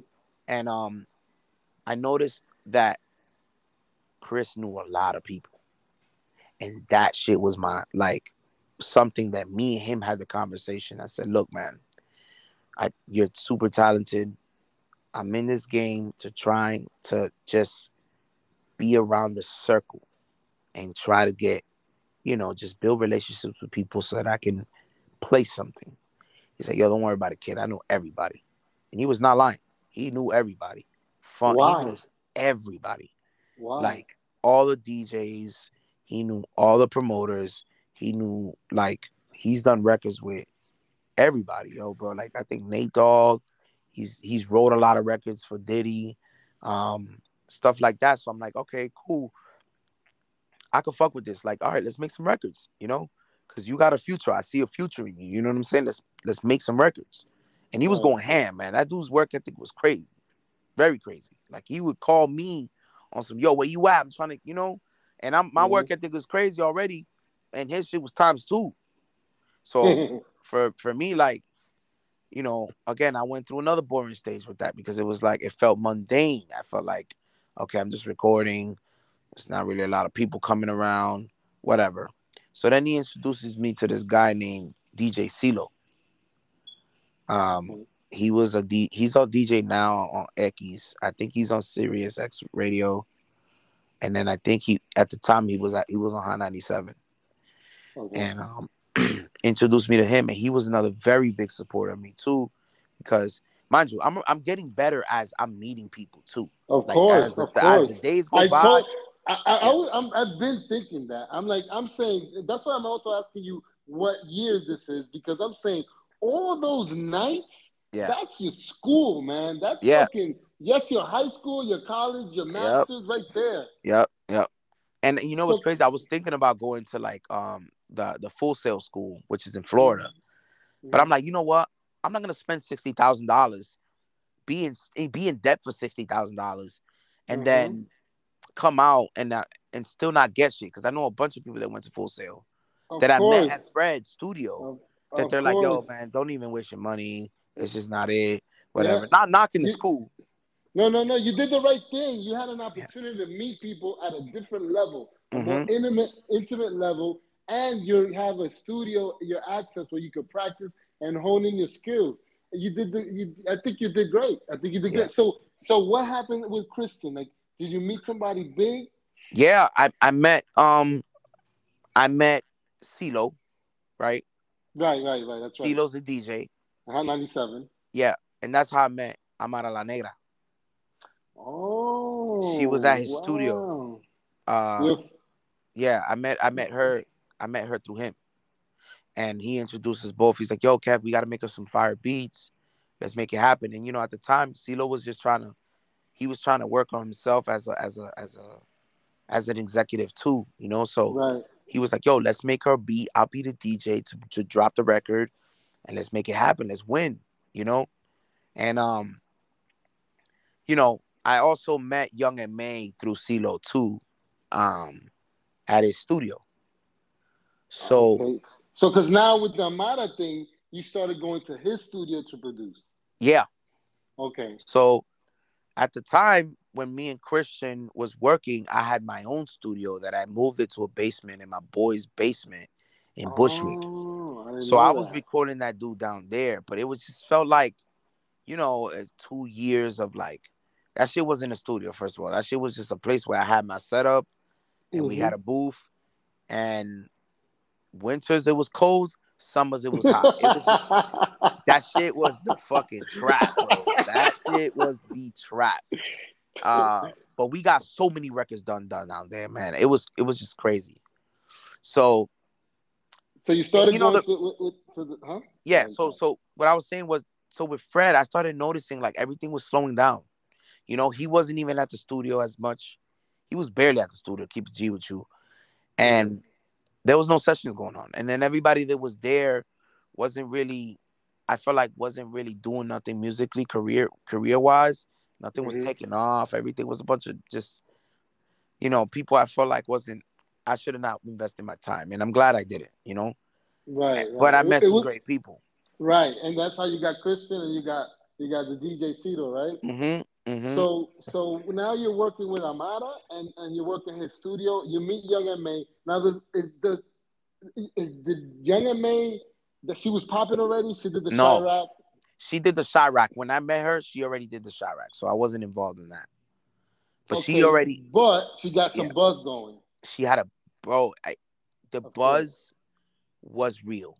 Like this is the first time where I actually got to feel that excitement again when I met Eric, because we was walking down 14th Street with her manager. We was on our way to some studio because she called me and said, "Most again, everybody liked how I engineered. So if I place the beat, it's because I got, it's because I feel like I got lucky, you know. But even still, like I feel like that happens with every producer, right? I feel like every producer makes hundred beats and the artist picks one or two. Uh-huh. You know what I'm saying? It's just, it's Right. that's just the nature of Right. the business. I now know this now, you know. Right. So- right. with her it was like, all right, most I really, I like your sound, man. I, I think we should, I think we should work. But this is her manager telling me this, and she's Uh-huh. agreeing. She's agreeing. So obviously she felt the same way. And um, yo, we was walking down 14th Street, bro. We I, we must have stopped like seven times to take pictures or sign an autograph or sign a shirt. I'm like, But- the but- fuck? So you was with Young M.A. Yeah, yeah. Okay. Okay. So now, mind you, I was still something. working with everybody. Like I was still working with Fred.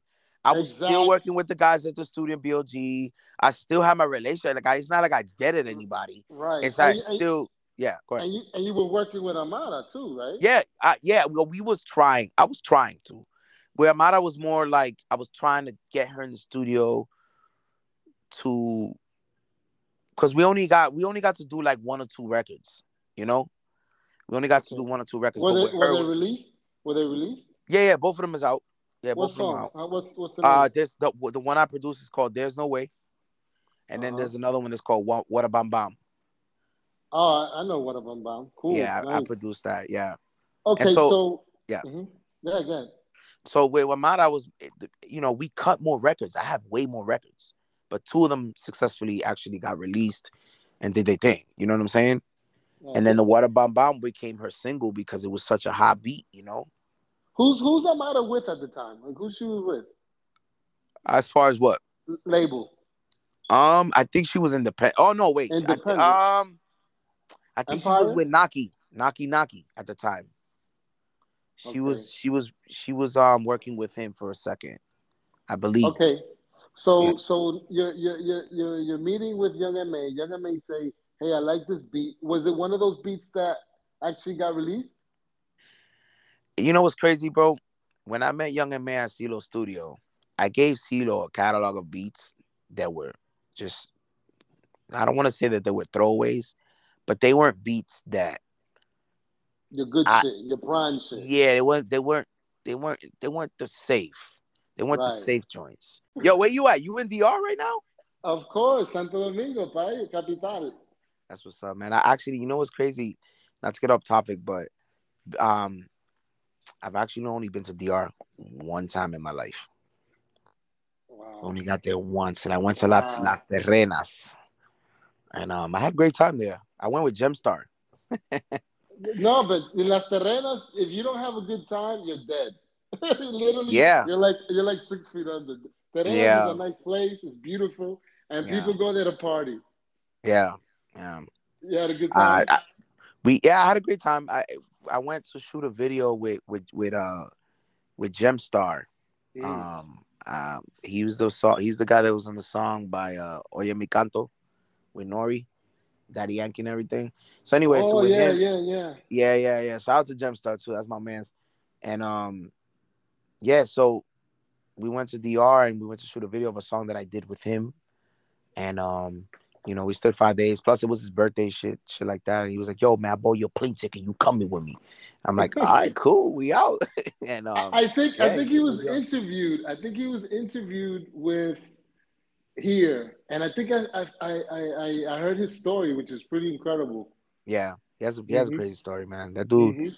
that dude, we, we we shared a lot of of our own stories and stuff. And he was there. He was actually present when when the Young M.A uh when Young M.A was blowing up.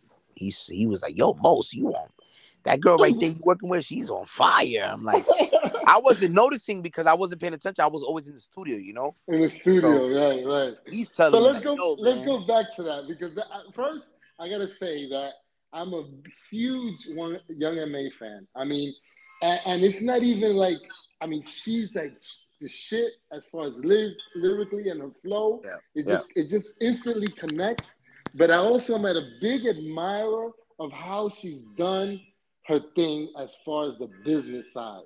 Yeah. You know, big, big, big, big. So like this interview, not only getting to know you, and when I heard you were part Dominican, I was like, what? I was like, that's so crazy, that's cool, cool. And the the the, the way you are and Yeah. your story is so interesting. And then on top of that, you know, the young MA, I say, man, I gotta talk to I gotta talk to Most Wanted. This is this is dope. so seriously, bro. And and then and then the funny thing is that we we have two very young people hitting it off, and young MA on her side, and then you on your side, and then on the verge of just blowing up. And and that's so great that you guys came together. And this is one of the reasons why I wanted to talk to you, see how that came about. And it's really interesting. So so talk to me. You guys got into the studio for the first time, and what happened? um Christian Dior was there.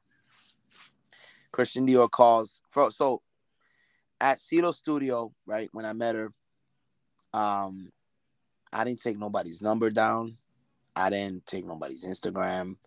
CeeLo's just playing my the beats I gave him, but I felt like he was playing the wrong shit because I already knew what type of shit she was into. Uh-huh. I feel like he was playing her the wrong stuff, you know, and and and I wasn't I didn't think nothing of it. I just said, yo, I'm out. Y'all have a great night. Pleasure to meet you. Yo, cause I had to I had to go somewhere anyways. It's not like I left because I was desencantado or none of that. I just said I'm I, I gotta go because I gotta I gotta head out. Mhm. Didn't think nothing of it. I just knew that he didn't set a good impression up on my behalf Okay. in a sense of what what he was playing them. You know what I'm saying? Right. Because yo, when you first meet somebody, you gotta come with that heat. Of You know what I'm course, saying? you, got to first first impression is the biggest, right?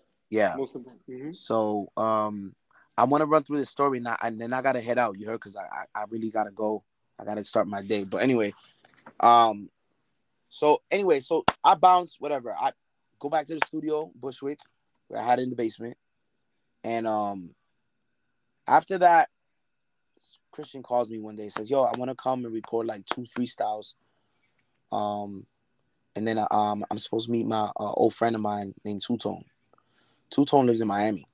So happens that Two Tone is a person that also knows everybody. Don't know how, he just knows everybody, bro. hmm And um, Tumoye. Yeah. Okay, my bad. So he was a person that was uh he came to the studio, I met him, he's cool as fuck, man. And he's like a person like he's very he has a sense of humor, you know, he's a very, very cool dude, older cat. And he was telling me he used to manage Akon and he was like a part of the whole Black Royal stuff.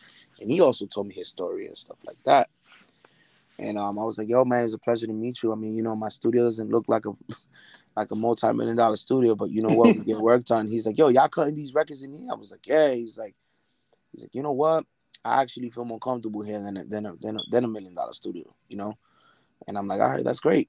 Uh, you know, he's like, "Um, yo, matter of fact, I was supposed to go meet with somebody, um, with one of my mans, um." His name is uh, his name is Sav. He he he manages that girl Young M.A. He's like, I, I don't really feel like leaving to where they are. I'm just probably have them come here. I was like, Young M.A. I was like, yo, ese nombre como me suena. And I'm like, mm. Oh, yeah, yeah, yeah, I know what you're talking about. He's like, yeah, I'm gonna have them come over here. And Christian's like, yo, yo, you think we could? You think we? I was telling Chris like, yo, that's that girl that showed up to see mm-hmm. studio. Remember? Mm-hmm. And then we met up again, but this time she's in my studio. Yeah. You know? And um, soon as they got there, we was chopping it up. We was just like, yo, yeah, now nah, we just we just here cutting records and shit like that. And, and um, she's um, Chris convinced the manager, convinced her like, yo, you mind if we just do a record? We'll just we'll cook it up. So yo, I cooked the beat up on the spot, bro. I didn't even have a beat. Wow. I just cooked it up on the spot, right there. And what song was that? What song was that? Henny and Hoes. Oh, I know that song. Yeah. I like that song. Okay. Henny and Hoes. So that at that time I was like, damn, I didn't even know what to cook up. I was like, you know what? Let me cook up some let me cook up something that's like in the mustard field, you know, the DJ mustard field. Mm-hmm. And so I cooked the beat up on the spot, and Chris is a person he writes very fast. So he's like, he's like already he already came up with the idea, the concept, everything. So everything was pretty much given to her. You know what I'm saying? Really? And, um, yeah, yeah, yeah, yeah. Because so, but Young M.A writes most of her stuff, though, right? No, no, no. She no, no, no. Not that not that we wrote anything for her. Oh. I'm saying in a sense of we had the, the concept, the concept. We had the concept. You know, uh, I think they went back and forth. Let, I'm gonna give her. I'm definitely okay. gonna give, give her credit, but okay. Christian was already in the booth recording his hook. You know, and then I was taking most of. I was really giving more, mostly all the direction and like, yo, do you know? I was the engineer. Now I'm, I made mm-hmm. the beat already. Now I'm the engineer. So she saw how fast I made a beat and she also saw how fucking crazy I made her vocal sound. Mm. She was like, "Oh man, yo, this shit got." I was like, "Yeah." She's like, "Yo, that shit sound crazy." Most like, "Yo, how you make that?" I'm like, "Yo, I'm gonna be honest, man. I come from a background where I'm, I've been, I've kind of been doing this for a little bit, you know, already five years at this point, mm-hmm. you know." Mm-hmm. And um, I told the manager like, "Yo, if you guys, you guys, what studio I go to?" It was like, "Nah, we kind of jump around. We don't have a, we don't really have a home." I was like, "Yo, well, you know what? My doors are open for y'all. So if y'all want to come here and, and work, let's do it. Like we don't worry about the don't worry about the money. We can work that shit out. You know what I'm saying? Wow. And, um, I wasn't charging them no money, bro, because again, wow. I'm, I'm here course. trying to to bro. Build. I love you, man. I love yeah. you, bro. That's that's the spirit. No, because yeah. it's true, man. People don't see and don't have vision, and you yeah. had it from the get. It's like I just need to get out. I need to, you know, people to get to know me and me get to know them and have them hear my music. And that's what you did. And you did it all those years, bro. And that's what I love, man. Yeah. That's just that's the attitude. And I'm so freaking happy that someone like you got prized because of it. You know what I'm saying? Mm-hmm, that's so mm-hmm. cool. That's so good. So what happened then? They came back and they yeah, started, they mm-hmm. um I called I called the manager. I reached out you know, Good. it's like, yo, what's what are you guys working on right now? It's like, yo, we actually um been working on a tape, and um that's when they did sleepwalking. Mm, and they were like, okay. yeah, nah, we're working on the tape, and you know, she was doing freestyles too. So I was like, yo, just come, let me know. And then um that's when we started building. You know, I started really building with the manager, and then I got slowly got really cool with Young M.A herself, and then I then it was coming to the point where she was just calling me you know, it wasn't even he wasn't even calling me no, it was her calling me. Like, yo, nice. Mas, what, what's up? We, we got some studio today. I said, yeah, yeah, pull up. And yo, let me tell you, believe it or not, I was so tired, bro. Like, I was so physically years. tired. Physically, mm-hmm. there was times I fell asleep on her sessions, bro, because wow. I would break because she was more of a more of a day worker than a night worker. She didn't she wasn't the type to work at 12 o'clock at night. Wow. She was more the two o'clock in the afternoon, the 12 o'clock. So imagínate, yo hasta las hasta las nueve de la mañana dormía, eh, uh, pisado. your ass, yeah. Working, you know what I'm saying? Like I'm I'm up mm-hmm. to nine in the morning, just either doing homework or just I just that was my sleep schedule you know. Beats. Mm-hmm. And there was so one so so some name of the songs you started doing and that started picking up that you, it made you get motivated and then just you know I just want to sum up maybe and finish this interview with with uh with the the Young M.A because mm-hmm. after that I think that you could sum it up. But bro, like what happened when you said, okay, there is money here, and this is the main, this is the big, the first single that really took off before oh, before Yeah. Ooh. Yeah. You know what I'm saying? Wh- which Yeah. one was that? I'm gonna be I'm gonna be frank with you, bro. And this is probably gonna surprise the fuck out of you. But I actually never really made real money with her. I actually never no. We there was a there was a thing that we had I got so many records. I have I have about five five to eight records that she's never dropped that I produced myself. Right. Mhm. but you know at the, the there was a big misunderstanding between me her managers right? Um with her records again i'm looking for exposure and i'm looking for an artist that i can win with. And me and her had this conversation about that right? Because i said look i feel like every artist has to have a dj a producer and an engineer that's tight. Meaning it has to be the biggest team it has to be the strong team you know what i mean Mhm. drake and 40 you know dr Mhm. dre and snoop dogg Mhm. uh timbaland and nelly furtado or timbaland and missy elliott right. those were tight duos and those people make millions of dollars you know what i mean Mhm. mind you i'm an artist too Mhm. I know how to sing. I know how to write music. I know how to do that. It wasn't my focus because it wasn't my focus. it wasn't it wasn't something that I wanted to do. You know right. what I'm saying? But unfortunately, bro, a lot of people think something because I've never talked about this. This is the first time I even share this. But you know, me and her, we've talked about, yo, this is what we're gonna do, whatever, whatever, whatever. But our artist is blowing up, super famous, making hundreds of thousands, if not hundreds of thousands of dollars that they never seen money before. I I just didn't understand what was going on, you know. There was a point where I was seeing her every week. Then there was a point that I was seeing her every other month, one time, you know. And so if I'm like, I'm like, okay, cool. Can somebody pick up the phone and just kind of check up on me, like where what's what's going on? And I knew they were busy because I wasn't trying to be in that pressure, but like, you know, my like I told you, bro, like my career was a lot of it was more valleys than peaks, if if if Mm. I was to describe it, you know Mm. um, you know, I, I made the phone call like, yo, I've been, you know, that's another thing. I would try to call her, I would text her, and I wouldn't get nothing back. And then when I would call the manager, I was, I was getting a vibe of like he was annoyed with me. So I'm like, Mm. yo, yo no sé lo que está pasando. Like I'm just doing my job. I helped put this project together, you know. Um, so before the ooh stuff, we were recording a lot, and you know, for me, like I'm like, yo, you know what? It's cool, man, because I, I just want you to help me build me, you know. Mhm. So Mhm.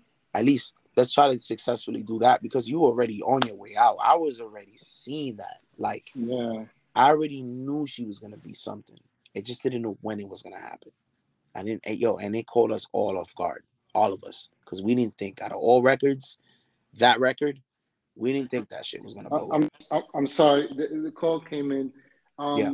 So it, so I got to the point where she started blowing up, and you weren't seeing. She wasn't receiving the text, or she wasn't answering back. The manager was kind of like with a little bit of negative attitude. So so then Ooh came out and it, it took off. And, and what happened? Well, well, the bad the bad news was happening after Ooh. Before it was okay, we're focusing on trying to finish the tape. But you know, me, I was I was I take some blame for that too because like I told you, I was very tired. I was like going through issues with my girlfriend.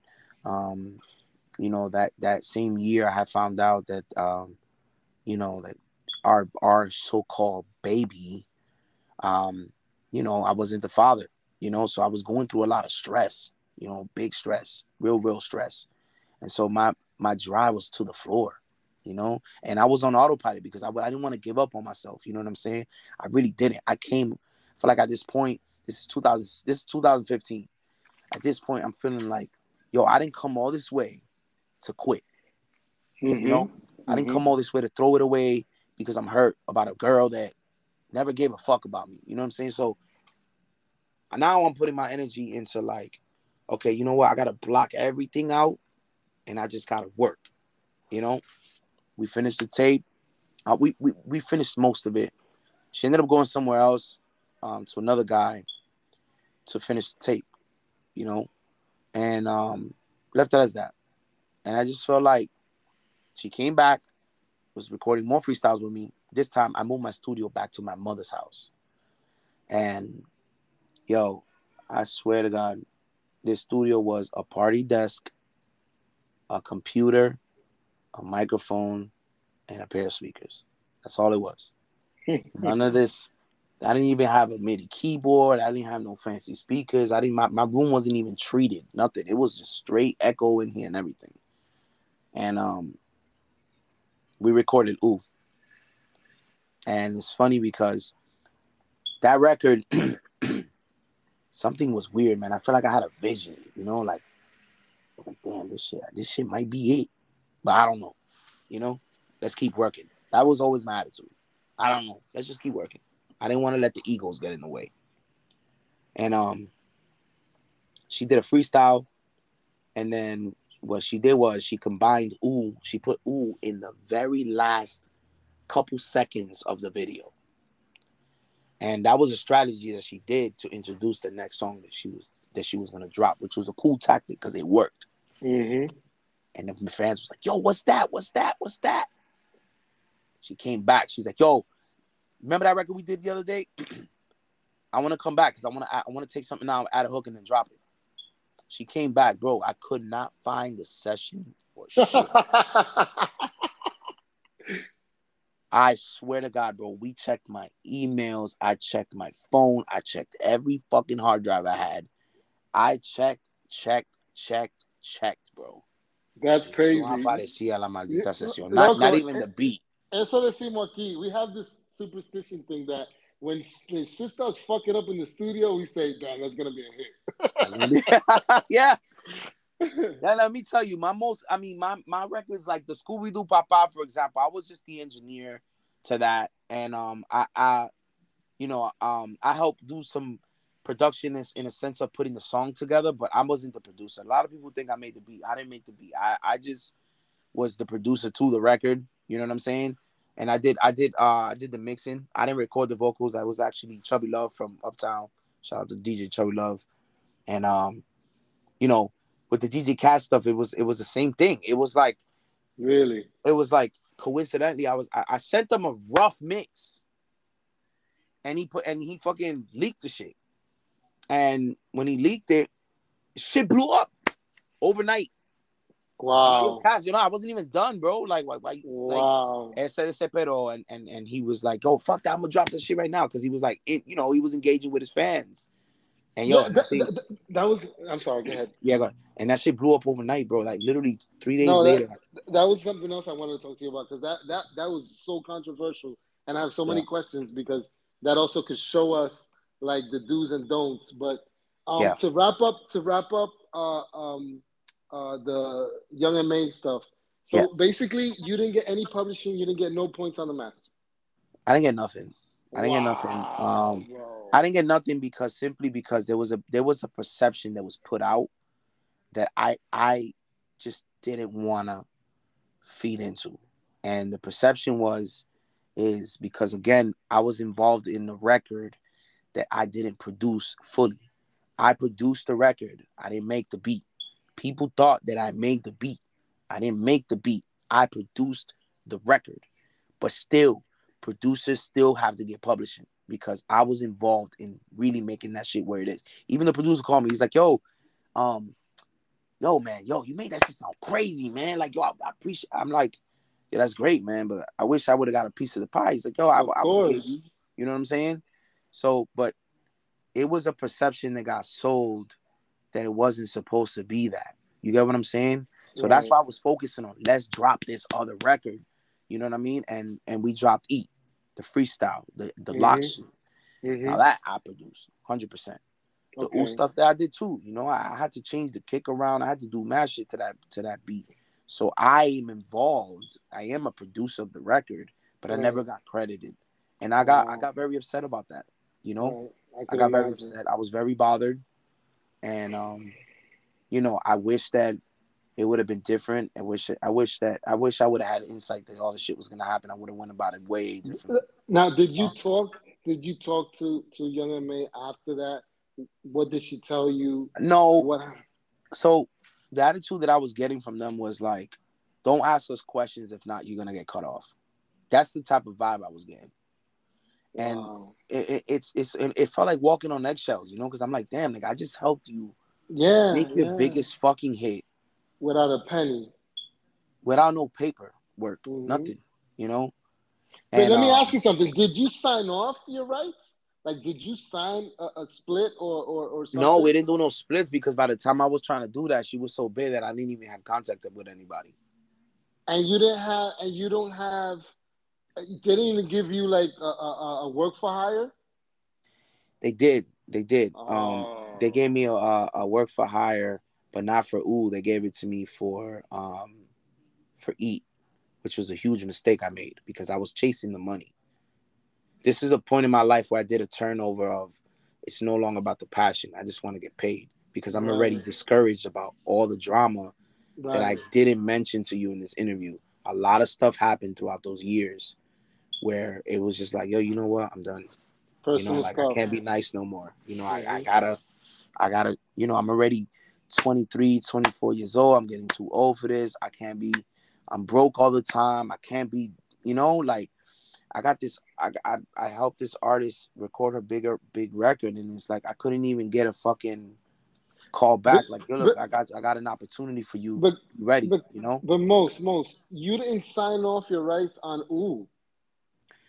that's the conversation that um I had with the attorney, but with the attorney that was helping me strive the deals with the with the other songs that did get released. Uh huh. Um, but he was telling me like, yo, there's there's really no argument because the copyright is the, the copyright belongs to you, Doug. You know, and um, so for me, I couldn't even fight that. I, I had to prove it. How do I have to prove it? Did I have videos? No. Did I have pictures? No. Do you have? You know, he was just asking me a bunch of questions like, Yeah, oh, but but but the master recording was the file you gave in. You turned in. But there was no record. day- See, the thing is, there was no record of that because every time, this is my mistake. Mistake number one: email every fucking thing. Doesn't matter if Mhm. it's a session. Doesn't matter if it's a picture. Doesn't matter if it's even a signature. Email it because email is the only proof you're gonna have that's super valid in court. You got what I'm saying? How about the hard disk in your computer? the hard disk it yeah it it couldn't prove it though because it has to be something that it shows me that i gave it to her But This this shit is released. yeah i mean isn't that proof enough? yeah I, i'm gonna be honest with you it wasn't even a fight i wasn't even trying to look forward to you know what i'm saying No, I, I was gonna I was gonna. i let it go i let it go um, because i i have uh, a legal i have a legal representative that's telling me it's not worth it you're probably gonna lose the case Right. so he's like don't waste your money don't waste your time and you then know? you're gonna and you're gonna get and you're gonna get also this bad vibe in the industry. Right, right. I You're didn't gonna, wanna and you're gonna and you're gonna Yeah. totally close the door. With, I would- exactly. With Young M.A ever coming back to you for whatever reason. right? Exactly. So for me, like I'm just I just let it go. You know, I'm not yeah, I'm not trying to put you know, I'm not trying to throw sand at her feet either. She's a great person, bro. And and it was fun. You know, I just felt like things changed, you know, I, I just felt unappreciated in a way and I and I expressed that to them and When was the I last? felt like they didn't like how I came about it. When was the last time you spoke to her? I haven't spoke to Young M.A in almost five years. Wow. Or seen her Or seen her, yeah. personally. The last time I seen her was at a show that she had in Long Island that I came out with. This was 2016. Yeah, 2016. So I haven't seen her in 2016, and the last time I spoke to her was 2016 in December. Wow. That's this was like that's a shame. That's a shame. yeah, it was um it was unfortunate. You know, I wish Yeah. I wish you know, one thing I definitely would have que me arrepiento is picking up the phone and expressing her my concerns. I should have swallowed the pill and just kept rolling with the punches until things got better or maybe it was just meant to, maybe you know for me like I look at it as that was meant to happen because it could Right. it the argument could have been worse. It could have ended up in a fight. It could have ended up in something crazy, you know. right, right. So for me, it's like thank thankfully it only it stopped at the phone.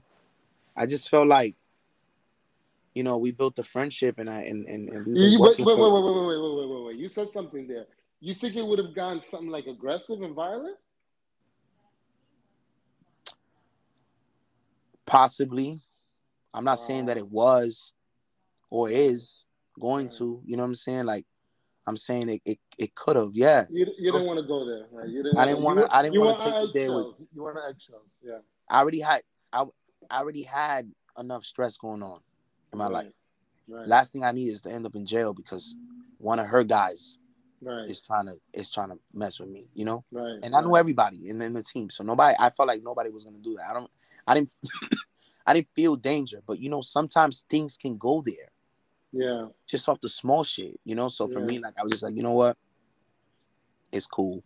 I remember when, you know, I felt so depressed, man, because I just felt like, damn, man, of course. I, I literally got the door shut in my face over a misunderstanding of something Yeah. that was misunderstood about me yeah, you know, and Yeah. and I fell into a very deep depression about that shit. Cause yo, I got this record that's playing.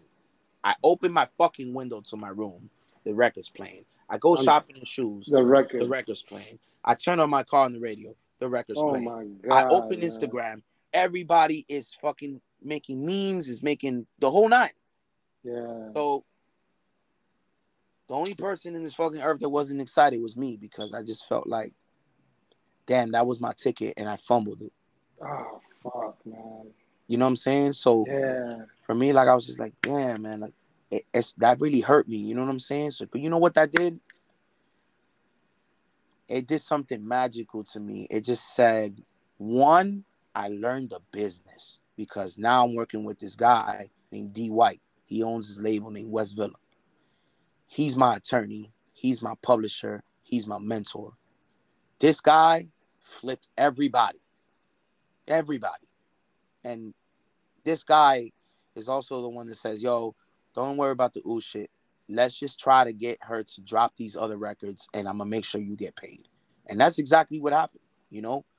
Um, but at the same time, I finally realized like I wasn't being valued as a as a person, you know? I wasn't being valued at all. I don't feel like I was being valued. So I just said to him, listen, at this point, it's obvious that the relationship is not going to be rekindled. So pull the trigger. I don't care what happens after here. I don't care if she gets upset. I don't care who gets mad. Or I don't care who feels some type of way. Or we don't have to work with most no more. I don't give a shit. Just get me paid for what you owe me. right. And yo, we audited her all the way back to to whatever I could prove. You know, at the time, I didn't know the business, but I was still sending invoices in because the guys that was working with her said, "Send us an invoice and we'll send you we'll send you a check." And yo, bro, I was getting I was getting paid like hundred and fifty dollars for eight hours. Wow. You know, so again, I got So- mad. so- I would love so- to. I would so- love to work with her again, but Right. I don't know. So, what songs did you get credit and did you get you know points for? I got I got for E. I got for Henny and Hoes. I got for I think there's only three that's out.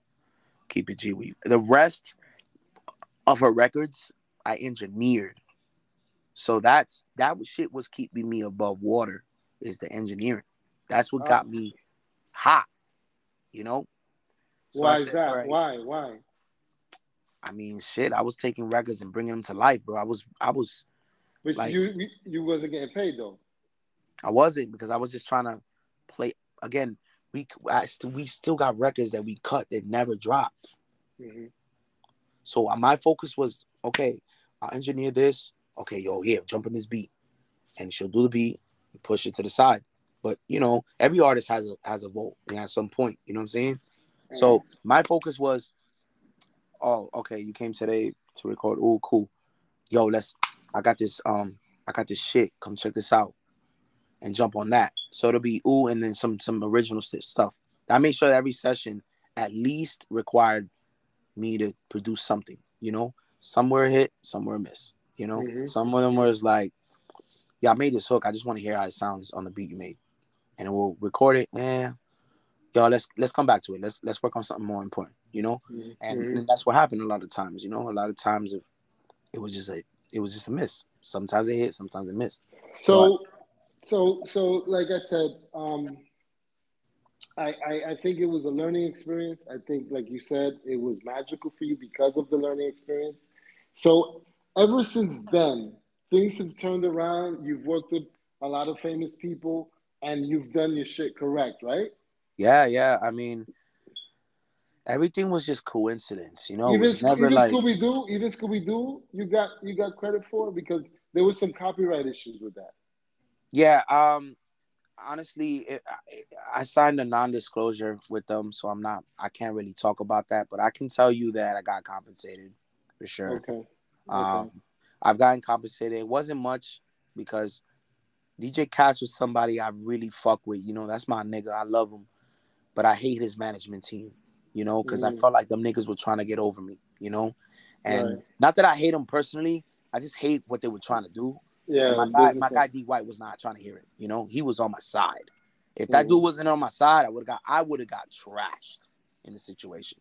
In fact, right, I would have got bought out for for five hundred dollars. right, You know what I'm saying? And I felt like that's disrespectful to a producer, knowing that what you're trying to buy me out is what's gonna pay my bills every Right. every three months. You know? right. And so for me, like I didn't I didn't appreciate that. And there was there was some rubbing elbows with DJ Kass's with team, you know, um, where shit got a little, you know, the the, the cafeteria got a little loud, Right, right. so to speak. You know what I mean? Right. And and I just was like, yo, I'm not I'm not you guys know what I went through. I'm not going through this again. This is this is what we're doing. This is what I want. You know, you guys are you guys are winning. Like let me win. Let me live. Why are we Yeah. fighting about shit? You know what I mean? Like I'm fighting over three, four hundred dollars that I'm that that's gonna be coming in every month. Y'all making thousands. Why y'all concerned about that? Let me live. You know, Right. so So, so people like like like um, French Montana, you know, these big names like Messiah and and, and Tally, uh, you're getting money. Are, are you okay? Is what I'm trying to ask. I Are wasn't even getting paid from these dudes. French Montana don't pay nobody. He doesn't. He says, "This is what this is what you want. This is what I'm doing." And what do No. you get from it? You get you Uh, get your so name. well, so I, I I didn't work directly with him with French Montana. It was more I put it as that I did get to work with him, but it was only one time. It was a feature with somebody, and kept it as that. You know. Mm, Same thing with Messiah. I didn't get to work with him directly because it was Messiah came because of Kass. They they came to my studio, and Dali too. Dali came to my studio, and they went to drop a verse for Kass for a track that never came out. By the way, okay, okay, okay. But- so still I got to work with these dudes, and still we got to do something. You know. right. So so to sum up, you're at a better place. I'm I'm I, I, I'm I, you're not in the Oh, a thousand percent. I made sure Good. that you know where I stand right now is, um, I'm not I'm not in good terms with Amara La Negra's camp either, and it's crazy because I haven't been in good terms with anybody, right? Mhm, But you know what? I realize that this game is fake as hell. mhm. Okay, so rule number one, if anybody's listening, is don't take shit personal, nothing, because nobody's your friend. Everybody's pretending to be your friend just to get something out of you. Number two is make sure you know your business to the T, because there's gonna be a lot of motherfuckers out there that's gonna try to get over you. I feel like the music business, record labels to be exact, uh, strive off ignorance of Yeah. people who just don't know. That's yeah. how they strive. And I'm always stand by that shit. Because they got these kids signing paperwork, blowing up, and then they're they're staying with all their they're staying with all their money, Mhm. you know? So know your business and you know, make sure. And then rule number three is is you know never burn bridges, bro, because you never know when you're gonna need them. Yeah, you got you gotta like, be you gotta be like a, a, a, like a like one of those politicians that be like you know you know all you know shaking your hand and stuff. Mm-hmm. You gotta be like hypocrite, You know what I'm saying? That's what yeah, I, you gotta be a hypocrite. Absolutely, absolutely. And that's that's been the hardest for me. Yeah, I, absolutely.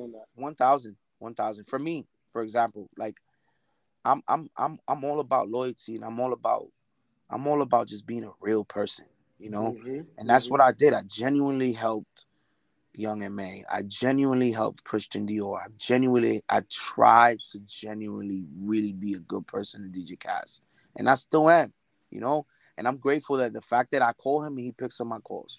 You know, I've even after our I've never argued with Kass directly with him, but with his management team.